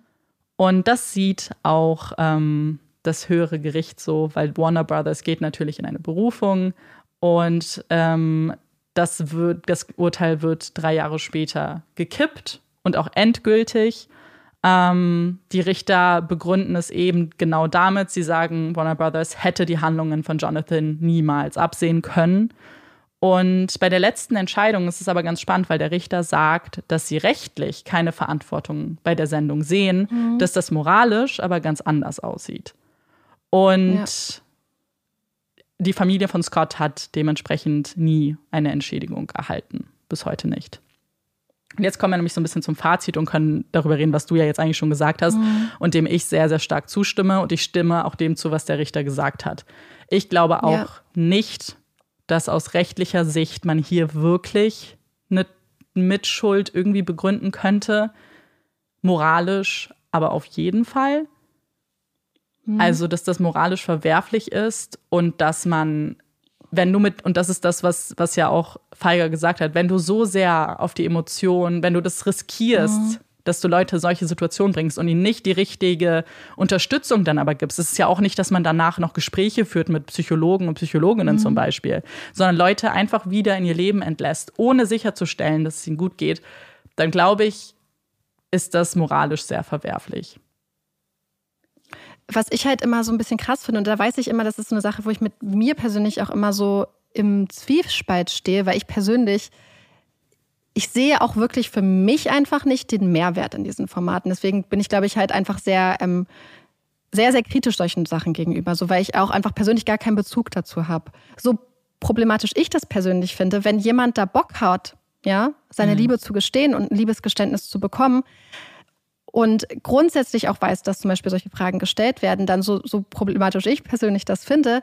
sind es ja trotzdem auch erstmal Menschen, erwachsene Menschen. Wir ja. reden ja jetzt hier nicht über Kinder zum Beispiel oder über, über junge Frauen, jugendliche Frauen oder Männer. Oder, oder, wir gehen ja auch davon aus, dass sie so einwilligungsfähig wirklich waren und dass sie da nicht eingeschränkt waren in der Einwilligungsfähigkeit, was wir ja zum Beispiel auch in Deutschland in Formaten hatten, wo man sich fragen konnte, waren diese Menschen psychisch in der Lage, wirklich einzuwilligen, sich in so eine Situation zu begeben? Wurden da Menschen, die psychisch gar nicht in der Lage waren, einfach ausgenutzt? Da gab es ja auch schon so hm. Skandale, Gott sei Dank, in der, also und ich meine Gott sei Dank, dass es aufgedeckt wurde in der Vergangenheit. Aber ich finde halt immer so, das Problem ist, man kann manchmal auch erwachsene Menschen nicht vor ihren eigenen Entscheidungen schützen. Ich glaube, was mein Problem ist, kannst du aber einer Situation zustimmen, kannst du einwilligen, wenn du gar nicht weißt, was die Situation ist. Weil das, mhm. also bei dem Scott und Jonathan Beispiel ist es ein bisschen schwierig, muss ich sagen, weil ja, ihm wurde gesagt, es kann Mann oder Frau sein und eigentlich ja, kann man davon ausgehen, er hätte sich dann auch, er hätte das auch in Betracht ziehen müssen. Aber was ist in der, wo gesagt wird, hey, wir lüften heute dein Geheimnis, wo es sehr, sehr ähm, wo intransparent ist, wo du nicht mhm. weißt, worum es geht. Und dann erfährst du in der Sendung, dass du ein Kind hast. Kannst du einwilligen, wenn du nicht mal wusstest, worum es geht? Die andere Person ja, zu 100 Prozent. Wenn sie möchte. Ja, das meine ich vor allem. Ja. Genau. Aber dann habe ich immer das Gefühl, das ist dann immer nur eine Partei und eine zweite wird mitgerissen. Und wenn du zustimmst als Sendung, dass das dein Format ist und mhm. du das möchtest, dann finde ich das schon problematisch. Dass du ich mindestens ja grundsätzlich ja. diese Formate super problematisch. Ich frage hm. mich nur halt, ähm, beispielsweise, weil man müsste ja auch nicht nur für eine rechtliche Verantwortung, man müsste ja auch gucken, so ist das irgendwas, gegen das man vorgehen kann oder ja. so und wie kann man zum Beispiel bessere Regeln machen und so. Das wäre ja zum Beispiel auch total wichtig. Oder zum Beispiel, wie du es angesprochen hast, äh, eine psychologische Betreuung mhm. davor und danach und äh, Sachen wie Vorstrafen überprüfen etc. Aber letzten Endes hat ja auch die Person zugestimmt, in die Sendung zu gehen, würde ich behaupten, die dann dahin geht und deren Geheimnis gelüftet wird, oder? Deren, äh, klar, in gewissem mhm. Maße auf jeden Fall. Ja. Und das frage ich mich halt einfach, weil ich frage mich halt einfach so, natürlich, wenn du zum Beispiel gar nicht wüsstest, was das für eine Sendung ist, ich frage mich halt einfach, wie viel man, wie viel Unwissenheit man Leuten dann unterstellt. Weil wenn das zum Beispiel eine Sendung ist, wo, also wenn es jetzt eine Sendung wäre, wo das Geheimnis normalerweise sowas ist wie was Positives oder was auf einem sehr, sehr, sage ich mal, emotional ähm, eher so einen niedrigen Aufregungsfaktor hat. Wenn das die Sendung ist, das normale Prinzip, mhm. wenn du aber einwilligst, in eine Sendung zu gehen, die darauf spezialisiert ist, die richtig krassen Sachen rauszuholen, ja. wo richtig krasse Sachen rauskommen, wo auch das Ding ist. Und ich meine, ich will damit nicht sagen, dass das irgendwie okay ist oder entschuldbar. Aber ich glaube, ich, ich weiß nicht, ich sehe das irgendwie ein bisschen anders, weil ich sehe bei, bei einer, also bei der Person, die aktiv weiß, worum es geht, die mhm. alle Umstände kennt, ja, zu 100 Prozent. Dann, und du weißt, in welche Sendung es geht. Aber zum Beispiel das mit dem, mit dem Vater und dem Kind, da war das Motto der Sendung, wir bringen One-Night-Stands zusammen wo ich so bin, ah, okay, ich würde in diese Sendung gehen und denken, ich treffe jetzt einfach nur die Person, mit der ich mal einen One-Night-Stand hatte. Ich mhm. würde nicht das erwarten. Das ist was anderes, weil es ein super irreführender Titel ist, offensichtlich. Aber das ist ja normal. Ich. Das ist ja jetzt nicht die Ausnahme. Mhm. Das ist ja die Regel. Sie wollen ja das. Das ist ja genau das. Aber dann ist es die Regel, dass quasi eine Sache versprochen wird und was ganz anderes draus gemacht wird. Ja, so oder ja, weil die Folge hieß ja für Jonathan auch Secret mhm. Crush, aber für alle anderen war mhm. klar, es ist gleichgeschlechtlich. So, es ist irreführend, mhm. absolut. Oder so vage, dass du theoretisch alles reininterpretieren könntest. Und ich glaube, dann, ich weiß nicht, ich möchte dann nicht ehrlich gesagt die Verantwortung an die Leute geben, die dann um 100 Ecken denken müssen, weißt du? Wenn ich eingeladen werde in eine Sendung, die heißt, ich treffe meinen One-Night-Stand, dann will ich nur das. Dann will ich meinen One-Night-Stand treffen mhm. und nicht erfahren, dass ich Vater bin. So. Ja, zu 100 Prozent. Und ich, glaube, ich frage mich halt ja. nur, wenn du das halt kennst und weißt zum Beispiel, dass das das Muster der Show ist. Weil du hast ja gesagt, dass aber das der, so ein bisschen der Standard ist. aber das finde ich unfair, wird. weil dann würdest du die Verantwortung an die Leute übergeben. Und das finde ich nicht cool. Ich finde, die Verantwortung muss bei der Show sein, sicherzustellen, dass jedem klar ist, warum er herkommt. Nicht bei mir, dass ich recherchieren muss und nachdenken muss, weil wenn du damit anfängst, wo, wo höre ich denn dann auf? So, oh, mein One-Night-Stand, oh mein Gott, warte mal, habe ich vielleicht jemanden getötet auf dem Weg zu meinem One-Night-Stand? Oder, weißt du, das ist jetzt absurd, aber so wie weit muss ich um die Ecke denken? Das, ich denke nicht, dass das meine Aufgabe sein muss. Ja, ich, ich glaube, das ist halt so grundsätzlich so diese Frage von Eigenverantwortlichkeit, ja. weil ähm, natürlich diese Show, also ich glaube, mein, mein Ding ist halt einfach, wenn es halt Shows sind, die bekannt sind dafür und wo man das, wo das sich einfach aus diesem Modus der Show und dem Operationsmodus ergibt. Damit möchte ich, wie gesagt, nicht sagen, dass ich das in irgendeiner Form okay finde, mhm. weil offensichtlich finde ich das super ekelhaft. Nur ich finde halt, es wird aber das würde ja voraussetzen, dass du jeder, die, der da hinkommt, auch die Sendung kennt. Und das heißt, mhm. ich muss wieder Recherche machen, bevor ich das. Also ich, ich würde es halt wahrscheinlich auch machen und es gibt viele Menschen, die das auch machen werden oder die die Sendung kennen. Aber man kann ja nicht davon ausgehen, dass das jeder macht. So Jonathan hat nicht die Jenny mhm. Jones Show geguckt. Und das ist, und das, ähm, da kommen wir aber jetzt wieder ja zurück, das finde ich moralisch verwerflich. Aber kannst ja. du, oder auch ich, und ich finde es auch problematisch, wenn du zum Beispiel Handgreiflichkeiten zulässt weil das gibt's ja auch. Ja, absolut. Es gibt ständig Sendungen, wenn, ja, wenn ihr Jerry Springer kennt zum Beispiel, wo ständig Leute sich verprügeln auf der Bühne.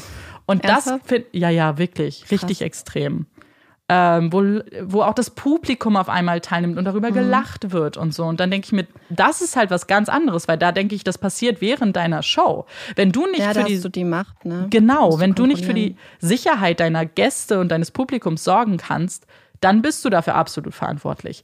Was drei Tage danach passiert, das, mhm. da, also jetzt in diesem expliziten Fall denke ich nicht, dass sie das ja. hätten absehen können. Ja, vor allem, weil du wirklich ja auch diese, vor allem, weil auch wenn die Freundin und so das nicht absehen konnte. Ja, ja. Dann finde ich es halt sehr schwer, wie es dann für ein Produktionsteam absehen muss.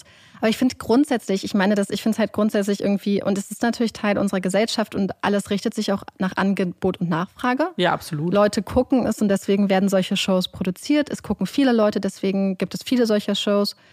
Ähm, ich finde es halt einfach grundsätzlich immer krass, weil das so eine Art Spektakel macht. Und wie du gesagt hast, mhm. halt auch mit menschlichen Emotionen und so ja. spielt. Und das finde ich halt grundsätzlich problematisch. Und ich meine, wenn du jetzt sagst, Leute prügeln sich beispielsweise, mhm. das ist eine Sache, aber wenn man zum Beispiel auch rangeht, was äh, Beschimpfung, äh, verbale Gewalt und so findet ja Absolut. auch statt. Absolut.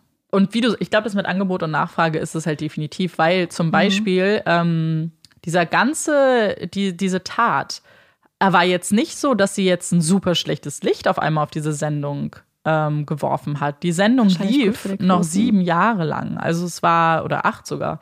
Also die lief noch super lange und äh, hat äh, Warner Brothers sehr, sehr viel Geld eingebracht, denn äh, Court TV, die ja alles übertragen haben, alle drei Prozesse, äh, gehören zu Warner Brothers übrigens. Also mm, die haben krass. richtig viel Geld damit gemacht. Und das ist natürlich ein krasser Interessenskonflikt, absolut. Dann auch noch mal, den man nochmal ansprechen müsste, wenn mhm. die Folgen deiner Tat, weil das ist ja auch so eine Sache, man würde denken, aus so einer normalen moralischen Perspektive, dass so ein Fall ein ganz schlechtes Licht auf eine Show wirft. Aber wahrscheinlich ist es wirklich Voll. das Gegenteil. Ja, absolut. Weil wenn du die Wahl hast zwischen diesen verschiedenen Shows und du, wenn du schon so eine Show guckst, dann geht es dir um Spektakel, dir geht es um hochkochende Emotionen, dir geht es um juicy details. Das heißt, du guckst sie deswegen. Und wenn du dann die Wahl hast zwischen der und der und der Show, welche ja. nimmst du? Die mit dem krassesten Impact oder mit dem krassesten ähm, Auswirkungen. Und das wäre dann einfach Jenny Jones gewesen. Absolut. Wenn du es einfach nur für das Spektakel guckst. Das heißt, äh, auf perverse Art und Weise ist dann so ein Vorfall, ein Mord, statt Abschreckung ist das eigentlich noch ein Werbemittel für die Sendung. Aber ich, ich meine, es ist halt wie bei so vielen Sachen so, ja. ähm, dass ich es ist, so viele Leute gucken es leider auch. Das finde ich halt so schlimm. Ja. Wobei die Talkshows ja aus genau dem Grund ja so ausgestorben sind, weil das Interesse mhm. nicht mehr da war. Aber es ist ja super. Ja, also ich meine, das ist es halt so. Sie nach zwölf Staffeln, also nach zwölf Jahren, wurde Jenny Jones abgeschaltet ähm, wegen schlechten Quoten. Also es war so, dass ja. es und äh, welche Talkshows gibt es denn bitte heutzutage noch? So jetzt gibt es mehr so Late halt dann, Night. Das ist ja eigentlich dann eine super gute ja. ähm, voranschreiten. Und das ist es. Also man hat zumindest, nicht bei allen Formaten, aber schon bei mehr Formaten zumindest das Gefühl, dass, also mhm. nicht mal, weil man das, glaube ich, aus ehrlicher Überzeugung macht, aber ich glaube, weil man weiß, dass Leute da mehr drauf achten, was du mhm. tust und wie du Dinge ja. darstellst. Und ich glaube, man das wünscht es sich zumindest. Ja, ne? Also nicht alle offensichtlich, aber dass da ein bisschen mehr ähm, Verständnis dafür ist, wie Medien funktionieren, was ja auch gut ist, weil mehr Aufklärung gemacht wird. Und das ist halt super, super wichtig. Ähm, weil diese Formate wird es immer geben. Es wird immer irgendwelche Reality-Shows, Casting-Shows geben. Und das ist ja auch okay.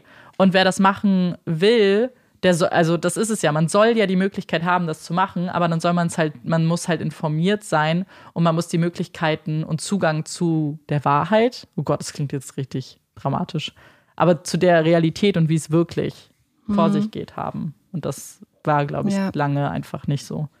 Ja, ich finde es auf jeden Fall ist so interessant, wie sich das Gespräch so entwickelt hat, weil äh, ich hatte fast gedacht, dass man mehr über ähm, Gay Panic Defense am Anfang redet, wobei da ist die Sache ja eigentlich so eindeutig, dass man wirklich wahrscheinlich ähm, der Redebedarf da von unserer Seite, wir hatten ja schon Folgen zum Thema, gar nicht so groß ist, weil es einfach so eindeutig ist, dass es da irgendwie kein moralisches Schwarz-Weiß gibt, was dieses, äh, diese Defense angeht irgendwie. Ich glaube, wir haben, Aber- ja, ich glaube, wir haben dazu auch gar nicht wenig gesagt. Aber ich finde, was man bei dem Fall merkt, ist halt diese, äh, diese unterschiedlichen Aspekte, die ja auch richt komplett Tag und Nacht gefühlt sind, weil du halt einerseits einen Prozess gegen ein Individuum, in dem Fall Jonathan, hast und dann die Gay Panic, was damit Hand in Hand geht. Und auf einmal hast du einen Zivilprozess, der gegen eine Show, also gegen Warner Brothers geht und da natürlich ein ganz anderes Thema hast. Aber ja, es stimmt, so die, die Verteilung ist da wahrscheinlich ein bisschen anders. Finde ich super interessant, aber ich, äh, diesen Aspekt habe ich äh, gar nicht abgesehen. So richtig super, super aufregend. Ich glaube, ihr habt das ja auch gemerkt, dass man, und das finde ich halt in diesem Fall halt auch, das ist einer dieser Sachen, wo man halt auch in so einer, jetzt nehmen wir drei Stunden Aufnahme, drei Stunden Podcast-Aufnahme Ja. gar nicht so zu einem Ergebnis kommt, weil ich wirklich die ganze Zeit einfach so das alles versucht habe. Und habe ich mir immer überlegt, was wäre, wenn wir die Teilnehmer austauschen, so in Ja. eine andere Situation bringen. Was ist, wenn wir das ändern? Was ist, wenn wir das ändern? Und ähm, ich glaube, das ist ein, deswegen bin ich super gespannt, was ihr sagt, weil ich so das Gefühl habe, dass es, dass man mit sich selbst auch gar nicht zu so einer Conclusion, zu so einem Ergebnis unbedingt kommen kann in so kurzer Zeit, weil Ja. man, und das habe hab ich auch offensichtlich nicht so. Und weil das, finde ich ja. halt so interessant. Aber das war so das Gefühl, was ich finde, man nach der Netflix-Serie so ein bisschen hatte, weil es wurde einem so in einer Stunde alles so vorgekaut und so hier Fakt, hier Fakt. Und am Ende war ich so, aber wir haben über keines dieser Themen wirklich ausführlich gesprochen. So, wir haben so viele Informationen bekommen und man hatte gar nicht die Zeit, überhaupt mal selber so ein bisschen für sich zu überlegen, so wie man das jetzt gerade findet und ähm, was vielleicht auch so, was die eigene Meinung zu dem Thema sein könnte. Und deswegen wollte ich, ähm, dachte ich, dass das halt, wollte ich halt darüber sprechen auch. Ich möchte trotzdem abschließend, äh, vielleicht zu dem Fall, noch äh, zwei kurze Sachen sagen. Ähm, zum einen wurde Jonathan 2017 mit 47 Jahren auf Bewährung entlassen.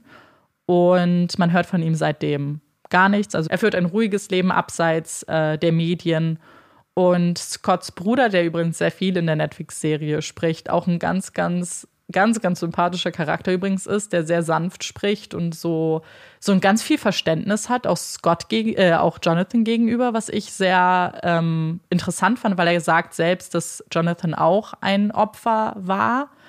Und ähm, dass er sagt, dass er mit dieser Entscheidung, dass er auf Bewährung entlassen wurde, auch einverstanden ist, solange es halt klar ist, dass Jonathan ein anderer Mensch ist, der, sein, der sich seinem psychischen Problem gestellt hat und der nicht länger homophob ist.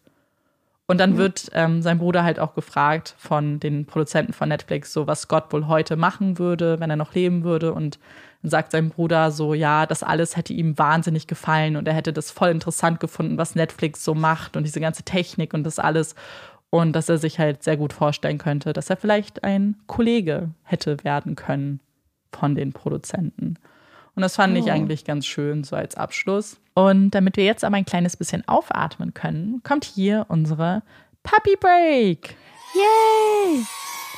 Und in unserer Puppy Break reden wir heute über Tiere, die ich persönlich extrem cool finde und die ich als Kind schon immer sehr spannend fand und die ich auch ein paar Mal kennenlernen durfte. Und zwar reden wir über Esel. Oh. Und Esel, und zwar über zwei interessante Sachen. Einmal geht es um ein interessantes, ähm, sagen wir mal, nicht Vorurteil gegen Esel, aber eine bestimmte Eigenschaft. Man sagt ja manchmal sturer Esel oder stur wie ein Esel. Und das bezieht sich ja oft auf die Tatsache, dass Esel oder dieses typische Bild, was man von einem Esel im Kopf hat, ist ja, dass der Esel sich weigert, irgendwo lang zu gehen und einfach stehen bleibt. Und das hat einen extrem guten und klugen Hintergrund. Denn wenn Esel das Gefühl haben, dass sie sich in einer Gefahrensituation befinden, dann bleiben sie erstmal stehen und sie weigern sich, weiterzulaufen. Und dann Und dieses Stehenbleiben gibt ihnen die Zeit und die Möglichkeit einzuschätzen, in was für einer Situation sie sich befinden, ob es gefährlich ist und ob es sicher ist, weiterzugehen oder nicht. Das unterscheidet sie nämlich zum Beispiel von anderen Tieren wie zum Beispiel Pferden, die in der Situation unter Umständen vielleicht erst direkt weglaufen würden. Das mhm. heißt, und ich finde, das kann man sich eigentlich total abgucken von Eseln, also ich zumindest, mhm. dass man in einer Situation, wo man das Gefühl hat, oh, das ist zum Beispiel zu viel oder ich fühle mich nicht sicher, und das bezieht sich jetzt nicht auf sicher, ich bin nachts auf der Straße unterwegs, sondern auch so im Everyday Life, zum Beispiel mit Stresssituationen, man vielleicht erstmal denkt, okay, durcharbeiten, Situation angucken, analysieren und dann entscheiden, wie man weitergeht. Ich finde, das ist eigentlich eine extrem ja. äh, kluge Eigenschaft, wo ich mir, glaube ich, manchmal auch ein bisschen was abgucken könnte. Und die nächste Sache, die ich super witzig finde, ist, dass ähm, Esel ja auch ein gewisses Aggressionspotenzial haben gegenüber Angreifern. Mhm. Was dazu führt, dass man sie manchmal auch als Beschützer von äh, Viehherden einsetzen kann, von quasi, beziehungsweise süß dass sie als Beschützer von Viehherden agieren können. Denn wenn zum Beispiel ein Hund, ein Kojote oder, oder, oder ein Puma oder ein Fuchs oder ein anderes, ein anderer Angreifer kommt, ein anderes Raubtier, dann sind es oft die Esel, die die Herde beschützen. Was dazu führt, dass dann zum Beispiel Ziegen oder Schafe äh, den Esel dann auch als Beschützer ansehen und dann die Tendenz haben, sich in die Nähe des Esels zu begeben, wenn sie sich unsicher fühlen. Mhm. Und wenn das nicht zwei super coole Fakten sind, die darauf hindeuten, wie cool und klug und äh, finde ich auch vielleicht empathisch äh, Esel sind, die auch übrigens äh, so, so ähm, ganz tolle beste Freunde und beste Freundinnen haben. Und äh, deswegen ist es für Esel zum Beispiel auch super wichtig, dass sie immer zu zweit sind, dass man sich im Idealfall keinen Esel ja. alleine hält, weil sie einfach so starke soziale Beziehungen zu anderen Eseln zum Beispiel auch aufbauen. Oh. Und ähm, ich finde, ich habe das Gefühl, dass Esel voll oft missverstanden werden vielleicht. Ja. Und äh, wünsche mir mehr Verständnis für diese super coolen Tiere. Ja, ist richtig cool. Das waren sehr coole Fakten. Und wir wissen auch, dass es ein paar Esel gibt in unserer Community. Mhm. Haben wir schon mal ein paar süße Fotos bekommen. So, wir müssen uns jetzt beeilen, weil gleich geht. ESC los. Oh Gott, hey, richtig hier die Peitsche ausgepackt. Ähm, ja. Gut, was ist denn deine Empfehlung? Dann schieß ähm, los. Meine Empfehlung wäre eigentlich heute Abend ESC gucken. So. Den Song Eurovision habe ich ja auch schon empfohlen. Äh, kann ich jetzt auch nicht nochmal machen. Ich habe eine ganz kurze Empfehlung, die ich super interessant fand, weil sie irgendwie zur Folge heute passt und irgendwie auch zu den ganzen Sachen, die so ein bisschen äh, aktuell so pass passiert sind ähm, in der Öffentlichkeit. Mm. Und zwar ist das ein Buch von John Ronson und das heißt So You've Been Publicly Shamed. Und er setzt sich einfach total auf super humorvolle, aber auch sehr interessante Art mit Shitstorms auseinander. Und ähm, Menschen, vor allem die sich quasi im Herzen eines Shitstorms befunden haben und ich fand das einfach, ähm, lustigerweise ist dann die ganzen äh, Neo-Magazin Royal-Sachen und so gekommen, nachdem ich das gelesen hatte. Und ich fand das total witzig, weil ich neues waren wir auch auf einem Event, da habe ich den Leuten das empfohlen.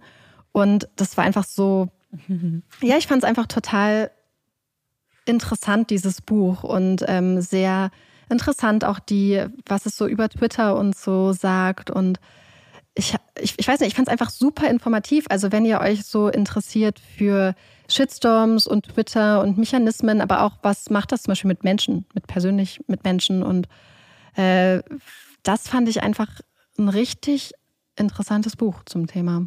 Was jetzt halt gerade ja. immer wieder natürlich an Relevanz gewinnt irgendwie. Aber auch immer noch, also es wird ja, glaube ich, ich kann mir nicht vorstellen, dass das mal irgendwann nicht mehr relevant ist, um ehrlich ja. zu sein. Ich glaube, das bleibt. Also John Ronson, So You've Been Shamed Publicly. Weil ich habe das nämlich auf dem Event gemerkt, ich habe darüber geredet und dann haben sich gleich zwei Menschen ihre Handys gezückt. Ja, aber weil es Dann dachte ich, oh, vielleicht interessiert das ja wirklich noch ein paar ja. mehr Leute. Ich habe auch äh, interessanterweise ein Hörbuch, was damit zu tun hat, dass ich ja krank war und dementsprechend auch irgendwas brauchte, wo ich meine Augen zumachen kann und was so nebenbei her, also so läuft, während ich in meiner Schlaf-Wach-Phase immer hin und her springe.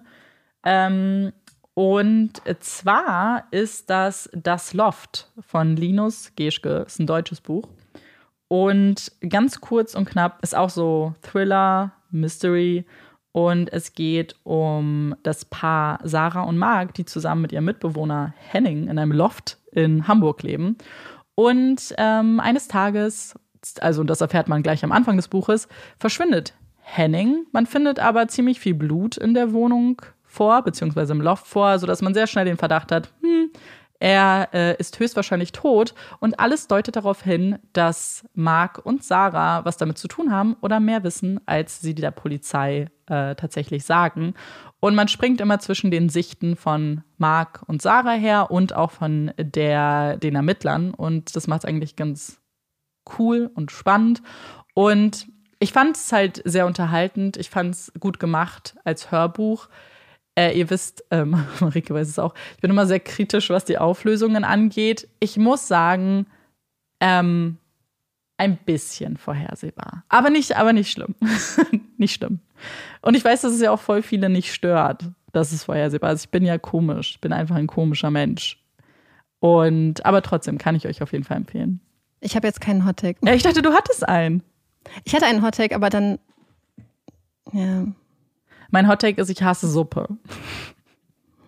Ich habe so viel Suppe gegessen die letzte Woche, dass ich nicht mehr Suppe essen kann. Und das hat nicht nur mit meiner Löffelabneigung zu tun, sondern auch einfach mit Suppen.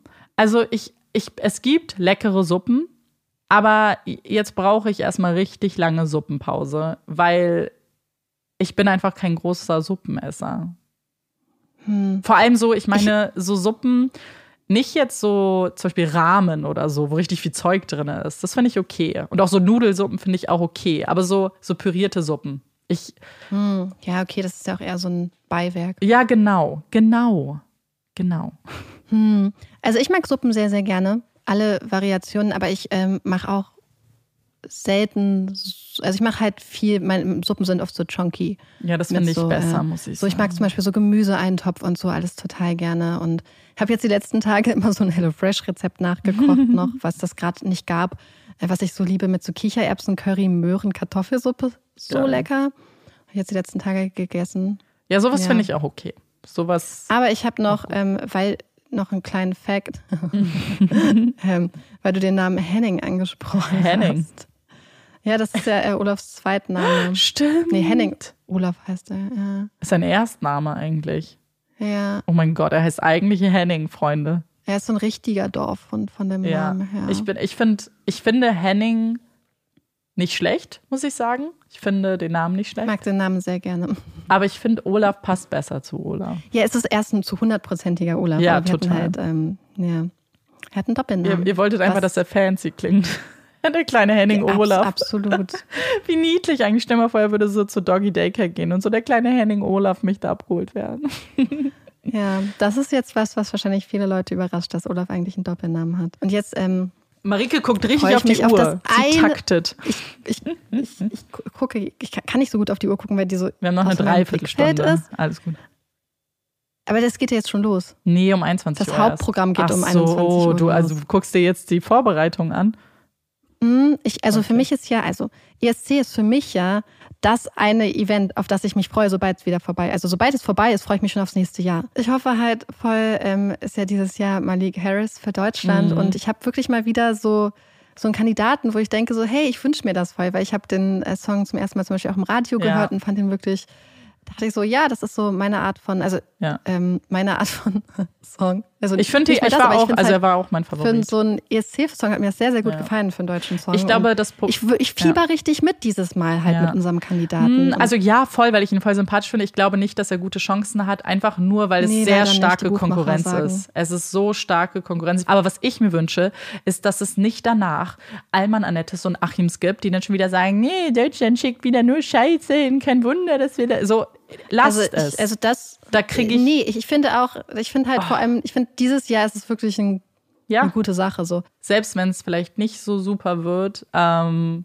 es ist immer noch halt. Nett sein. Absolut kind. nett sein. Immer. Be nett und, und respektvoll, Eben. weil sich da einfach ein Mensch, und um mal Brene Brown zu zitieren, in die Arena begibt. Ja und sich dahinstellt. Und jede Person, die das dann so weghatet, ja, sollte sich mal überlegen, ob er oder sie sich dahinstellen würde. Ich würde es absolut diesen, nicht machen. Diese Hoffnung von so vielen Menschen auf sich tragen haben ja. würde. Schreibt uns, falls ihr auch geguckt habt, schreibt uns eure Favoriten und. Und damit haben wir auch genug gequatscht für diese Folge. Wir sind sehr gespannt, was ihr zum Fall sagt und generell äh, zu den Themen, die wir auch angesprochen haben. Und sind sehr gespannt auf eure Meinung und freuen uns wie immer auf eure Nachrichten. Wir hoffen, euch hat diese Folge gefallen und ihr hört uns auch beim nächsten Mal wieder zu. Ich bin Amanda. Ich bin Marike. Und das ist Puppies in Crime. Tschüss.